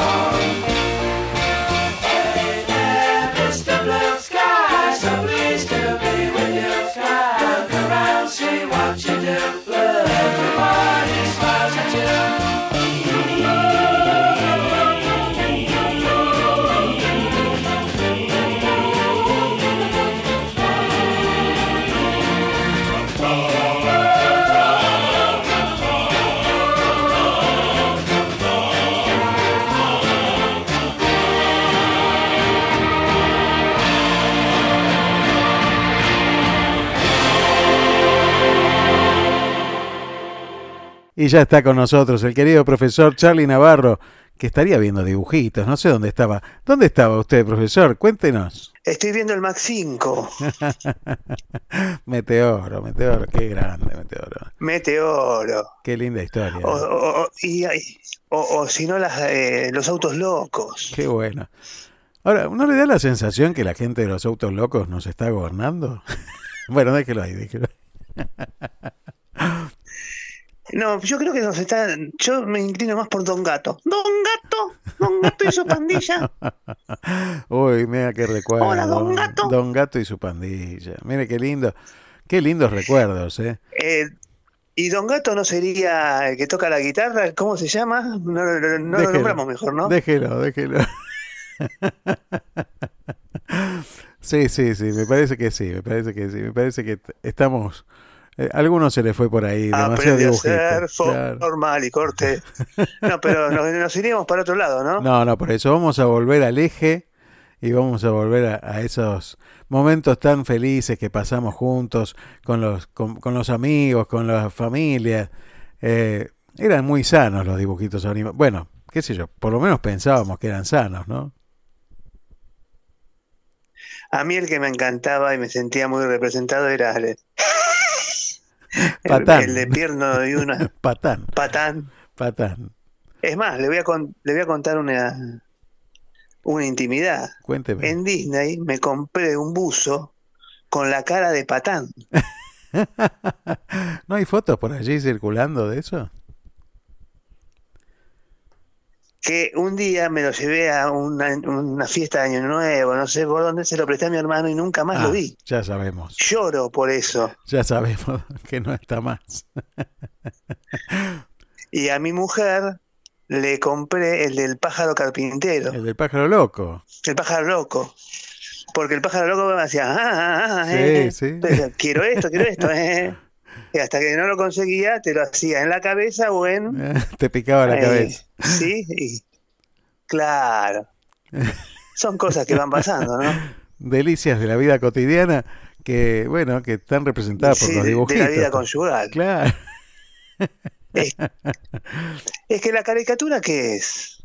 Sí, no, no, son representaciones de, de la vida cotidiana, ¿no? Llevando al ridículo Claro. Las fortalezas o las debilidades de cada uno, Tal cual, tal cual. que fueron creadas en el año 1700 más o menos en Bolonia. Ah, mira, no sabía eso, mira, mira vos. No tenía ese dato. Las primeras caricaturas surgieron ahí. Y yo creo que deben haber surgido por en representación de la cuando eh, el regalo de identificar las cosas buenas o malas y llevadas al, al extremo, cosa que se puedan ver bien y que se sepa muy bien quién es. Siempre admiré el tipo que dibujaba, Sí, yo también. y más de esta forma, ¿no? Porque nos hacen mu- muchas veces nos, nos- nos- te hacen como el regalo de la foto tuya, porque es una foto. Sí, sí. llevada al extremo, por supuesto. La caricatura de, de uno mismo, está buenísimo, ¿no? Está bueno ¿Qué, también qué- porque... qué- qué te gustaría a vos que te que resaltara tu foto? Le preguntaría a la gente hoy. Qué buena pregunta. Qué buena pregunta para dejar picando eh, y que la piensen durante el fin de semana y que, que sigan pensando. Qué buena, qué buena. ¿Qué, qué te gustaría que te resalten? Bueno, a mí se me resaltaría una, una cosa, ¿no? La nariz se me resalta. Indudablemente. Las veces que... me- si me hacen de figura completa, me resaltaría otro lugar. Pero eh, no estoy hablando de, de Gallardo, ¿eh? No, no, para, ni mucho menos. No, no, estoy hablando de la panza. para que la gente no malentienda, digo. Eh, pero está bueno eh, Pero ridiculizarse de vez en cuando uno, ¿no? Sacarse ese acartonamiento y- que tiene. y, y la caricatura tiene el humor, entonces y, y reírse de eso. Claro. Reírse Por uno. ejemplo, mi caricatura debería estar en dos o tres dimensiones, haciendo la sensación de movimiento. Sí, igual yo creo que usted ya estaba en, tres dimensiones antes de, esto. ¿eh? Usted, ya- usted vive en tres dimensiones porque usted va más allá siempre. Siempre un paso más allá. Así que yo creo que, que ahí tendría que uno tendría que representarlo con una caricatura de alguien este terminando de hacer una cosa y ya pensando en la próxima. este con una nueva meta, con un nuevo objetivo. Ahí siempre, siempre. Y uno, uno trata de, de hacer las cosas que le gusta, y como son tantas, No alcanza el no tiempo. llega a... No sé si no alcanza el tiempo. Creo que tiene, tiene puesta en uno, uno la, el objetivo en decir, bueno, a ver, ¿qué puedo hacer? Y cuando no tengo nada para hacer, digo, bueno, me pongo a jugar al solitario y ahí me dan ideas. ¿Tenés algún tiempo, algún momento donde Creo no tengas que- nada para hacer? No, no te creo. no te creo. Sí, sí, sí. Te digo que, que en este, en esta licencia, después de la operación, me he tomado tiempo eh, que se diría perder tiempo, que para mí no lo es. No. Por ejemplo, ver los dos partidos de, de la- las, las semifinales de la Champions. Los vi completo y sin culpa. Mira qué bueno. Porque, eh, porque creo que muchas veces pasa por ahí, pasa por la culpa.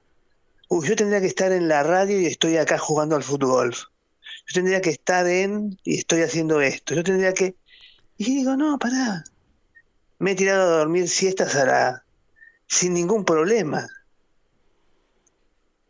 Eh, creo que también es importante eso, o sea, saber de- de- derimir en qué cosas uno tiene que estar y en qué cosas uno no debe estar.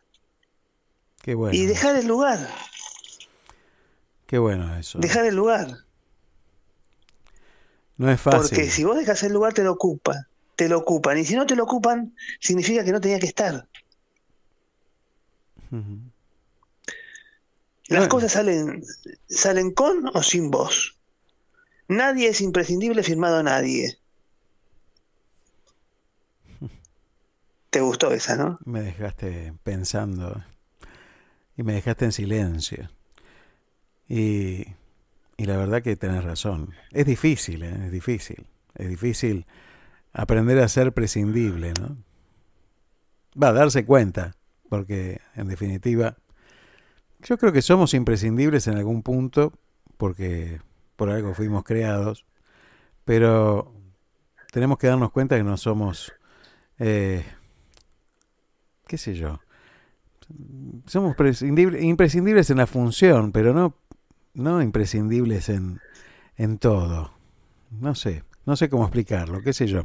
Me parece que, que me dejaste rebotando por las paredes el tema ahí y, y no estaba preparado para esto. Me gusta, me gusta eso de, de que me sorprendas con, con estas frases que te hacen pensar. ¿Somos prescindibles? ¿Somos imprescindibles? Pero no Yo creo que somos imprescindibles en el, en el sentido de poder servir. Ahí sí somos imprescindibles. Que se necesitan manos, se necesitan cosas. Eh, uno puede ser imprescindible y por ahí, ahí la caricatura sí podría ser eh, mi cara de profesor con dando clase y por el otro lado haciendo tal cosa, haciendo tal otra, o sea, como varias manos. Esa podría ser una caricatura mía, ¿eh? Sí, sí. Tipo pulpo. Eh, o con un teléfono común en la mano, Sí. No, Sí. tocando el timbre de una porque casa. soy o tocando el timbre de una casa, Mm. ¿sí? O, eh, o, y- o si no, por ahí, eh, desde el piso, No me hables, no me hables de eso. Siempre me lo traes. le contamos a la gente que un día estando juntos íbamos a ir a tomar un café y Y desapareció. Mar del Plata que tiene, Miramar que tiene las, las, Calle de piedra. las calles de piedra eh, y no están niveladas, pisé una y me fui, hice un, una palomita espectacular y terminamos en tu casa. Sí. No fuimos nada a tomar el café y me caí, pero bueno, no importa. La cosa era no, que terminó como una buena anécdota. Pero creo que la caricatura que por ahí a mí más me, me identifica son tres. Una es la de Meteoro, Mm. eh, dos es la de Patán y tres es la de los autos locos. Eh, Todo en la misma línea. Usted es un hombre que le gustan los, Eh, los sí, autos, pero- me parece. No, no, no, no, no, me, no, me gusta, me- Patán me encantaba porque era el hijo de puta, Sí, sí, sí. que, que, que, que muchas veces uno no se anima a hacerlo, Ajá. ¿sí? Qué interesante. Entonces dice, bueno, eh, eh, me- uno se, se, se refugia atrás de un, de un dibujo animado. Meteoro porque obviamente siempre ganaba y, y estaba el hermano. Yo tengo un, un hermano con el cual eh, realmente lo uno lo quiere mucho, lo ama y, y, y sabe- y creo que es el gran eh, y acá por ahí me pongo referencial y emocionado. Eh, creo que lo- es la persona que creo que daría la vida por mí, Mm. como era el enmascarado. Sí, sí, el fantasma. que siempre estaba cubriéndolo. Y los autos locos porque es la vida. La vida son los autos locos. Cada cual con su auto, en su mundo, eh, viviendo la, la vida como puede, tratando de hacer el que eh, y tenés el que hace trampa, eh, tenés representados todos los macanas. caracteres de la vida. El que hace macana. Claro, los hermanos, los hermanos Macana, Sí, sí. eh, la que gana siempre, la que va por el buen camino y le hagan trampa o no, sigue, está el que quiere hacer trampa y no gana. Creo que ahí se equivocaron, tendrían que hacerle la versión 2.0 que sería el que hace trampa y gana, porque el mundo de hoy nos está mostrando eso también. Pero eh, creo que las carica- cari- caricaturas están muy bien hechas, muy bien hechas. Y, de- y yendo al plano local, en nuestro ámbito nacional, las caricaturas ya no animadas, la caricatura, ¿cuál fue la que te, te marcó de las caricaturas humorísticas, ya sea las que venían en el diario, las revistas? ¿Qué leías? Yo leía las... Era de poco leer, a mí me gustaba leer mucho el diario y por ahí me, en- me encantaba por ahí eh, ver cómo eh, satirizaban. eh, te, te voy a nombrar una revista muy vieja, Tía Vicenta, ¿te acordás? Sí, claro, sí, por supuesto. Bueno, que, que ridícula, que hacían las caricaturas de la política, Claro, buenísima, divito, ¿no? Qué maravilla. Qué me maravilla. encantaba, me encantaba leer. Mi viejo compraba la, la tía Vicente y la leíamos y muy buena. Muy buena como eh, sacaban a relucir en un momento que no se podía hablar eh, las cosas que pasaban en el país Sí, por medio del, del humor. del dibujo, Sí, sí, maravilloso. del humor. Maravilloso, maravilloso. Realmente maravilloso. Eh, creo que creo que si tía Vicenta saldría hoy podremos poner, cualquiera de los Sí, números que salían Y sería y- totalmente y actual. Perfecto. Sí, sí. Sí. Sí, sí. Sí, sí. Eso es lo que me sorprende muchas veces, ¿no? A veces gratamente y a veces no tan gratamente, que uno vuelve a releer las, esas cuestiones y, y se encuentra con la actualidad de las cosas. Es decir, bueno, sigue pasando lo mismo. Digo, eh, por un lado me, me parece fantástico y por otro lado me parece triste, ¿no? ¿Qué va a ser? Este, no, no terminamos de aprender, me parece. O, no, no terminamos de aprender o siempre llegan gente que eh, te hace recordar a los personajes maléficos y no maléficos Sí, eso sí. en su mayor exponente. Claro. Sí, sí, sí, sí. Sí, sí. Yo creo que se quedan cortos Por- muchas veces. La hacen tan bien, la hacen tan bien que vos decís, bueno, eh, aparece uno y Pedro y Pablo, por ejemplo, los picapiedras. ¿Cuánto tenemos de picapiedras? Sí. La Pantera Rosa, Qué linda la bandera rosa. Tommy Jerry, Qué linda. Tommy Jerry, eh, el Correcaminos, que lo quería, lo quería agarrar, hacía todas las cosas y nunca y salía corriendo. Eh, creo que la, cantidad de, eh, o lo que uno veía, por ejemplo, en el este los, los, los- los supersónicos Muy bueno. que uno veía como algo loco Y hoy es que te lleve que se comuniquen Que se vea. toda toda la tecnología que hoy que hoy que hoy está presente Tal cual, tal cual. Y yo decía antes de Robotina también, viste que, bueno, próximamente la vamos a ver y la vamos a tener en nuestra casa. eh, en cualquier momento ya está el pájaro loco para mí el pájaro loco impresionante lo- lo- impresionante Maravilloso. y podés seguir ¿Y cómo los veías? podemos seguir así ¿Te juntabas con tus amigos? ¿Cómo ¿A lo quién? veían? ¿Tomabas, las le ¿Tomabas la leche con los amigos, con tu familia? ¿Cómo era? No, era, era llegar del colegio, yo iba al colegio a la tarde, Eh, entonces llegaba, por ahí lo dejaba para el fin de semana o si no los días que no iba, pero eh, si no lo, no, no- no éramos de, de más de la- más de, más de la calle. Sí, salíamos a que del dibujo, que o sea, cuando nos llamaban era porque ya estaban hartos de escucharnos afuera A y comer, decir, "Su- vengan, a tomar la leche. vengan, vengan y ahí volvíamos a, Todo a las galletitas, Todo en paquete, chivado, en todo caja, sucio. que seguía, les dije que acá no ensucian, se, se van a lavar las manos, todas, teníamos que parar en algún momento, Qué lindo rito ese. pero sí, era divino.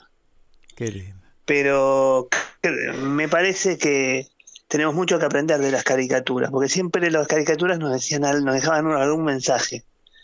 Entonces, por ahí es, ¿qué mensaje nos qué, qué, qué caricatura me gustaba y por qué?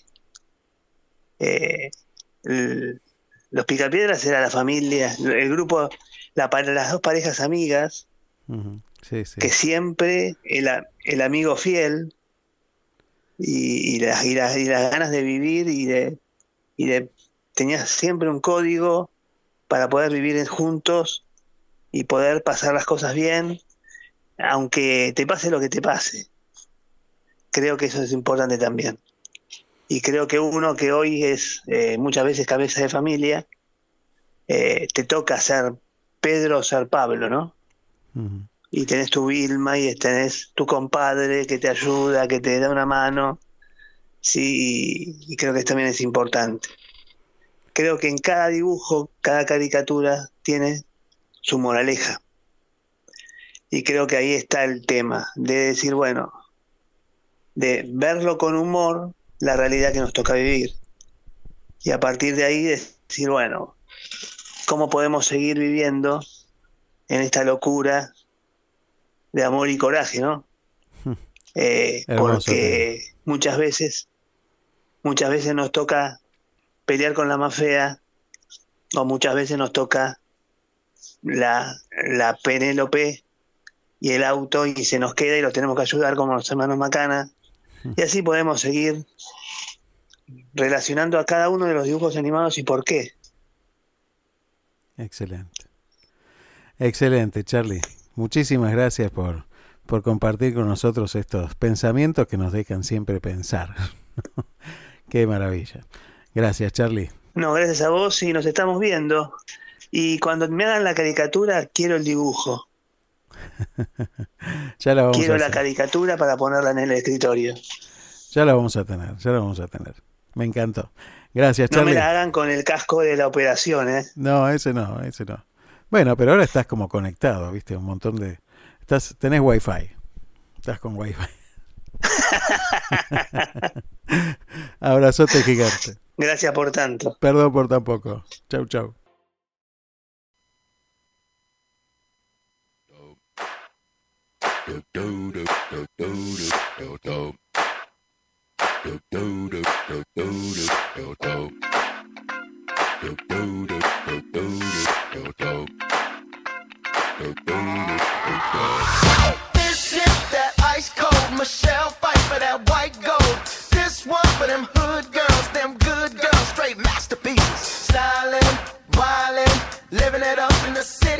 Got Chuck's on with Saint Laurent. Gotta kiss myself, I'm so pretty. I'm too hot. Call the police and the fireman. I'm too hot. Make a dragon wanna retire, man. I'm too hot. Say my name, you know who I am. I'm too hot. And my band about that money. Break it down. Girls hit you, hallelujah. Girls hit you, hallelujah. Girls hit you, hallelujah. Cause Uptown Funk don't give it to you. Cause Uptown Funk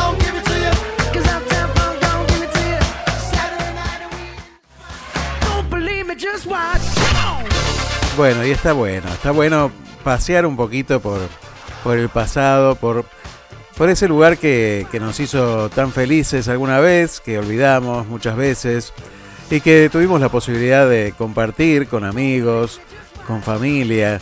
Bueno, ese lugar que, que a veces es nostálgico, pero que está bueno para, para redescubrirnos, para saber cómo hemos llegado hasta donde estamos y que también podemos reconocer que es posible hacer cosas buenas, decir cosas a través de, del humor y de la, de la alegría de vivir, de demostrar cada día esa alegría por estar vivos, por compartir otro día más por aquí, por este mundo que conocemos y que, bueno, que nos fue regalado y que así, como un regalo divino, hemos recibido y tenemos que ser agradecidos por eso y compartirlo con, con todos los demás.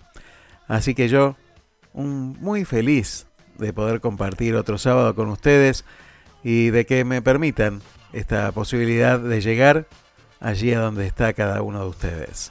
En el momento que sea, en el momento y la hora que sea, allí nos encontraremos de nuevo aquí en Te Seguiré, Dios mediante, el sábado que viene, con otro tema del que vamos a poder compartir y vamos a poder dialogar entre nosotros. Muchísimas gracias por todos los mensajes, muchísimas, muchísimas gracias por tantísimos mensajes que hemos recibido y que, que bueno, que demuestran que todos los que estamos escuchando hemos tenido una infancia que nos permitió llegar hasta aquí. De alguna u otra manera, algunos de una manera más dura, otros de una manera más, más llevadera, pero todos hemos llegado hasta hoy. Y es aquí, en el presente, donde vivimos, tratando de hacernos compañía, tratando de hacernos un poquito más fácil la vida a cada uno de nosotros. Gracias por estar y por supuesto no podíamos cerrar de otra manera que con el querido Porky despidiéndose en Looney Tunes. Eso es todo por hoy. Nos vemos. Eso es, to- eso es to- eso es todo, amigos.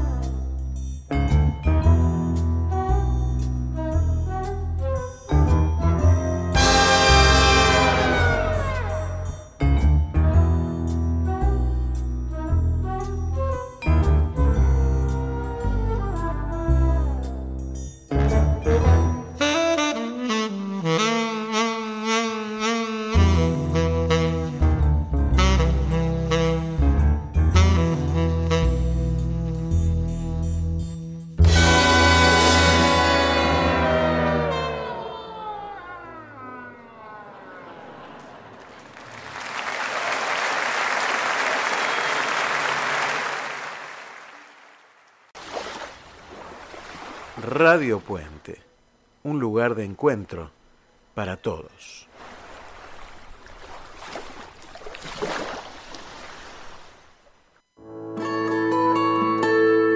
Emprender un nuevo desafío, dejar tu país y tu casa puede generar emociones y pensamientos que no te imaginabas.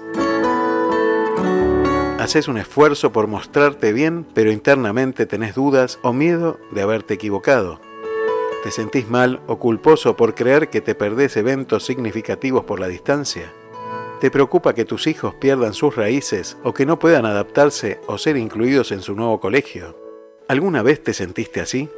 Hoy podés contar con ayuda para acompañarte a construir una nueva forma de vida en tu nuevo lugar. Licenciada Verónica Vela Goitía. Para contactarse desde cualquier lugar del mundo a través de WhatsApp más 549 11 54 56 20 58. Más 549 11 54 56 20 58. Licenciada en Psicología, matrícula nacional 31788. Estar bien aunque estés lejos de casa. Here comes the sun. Here comes the sun. I say, it's alright.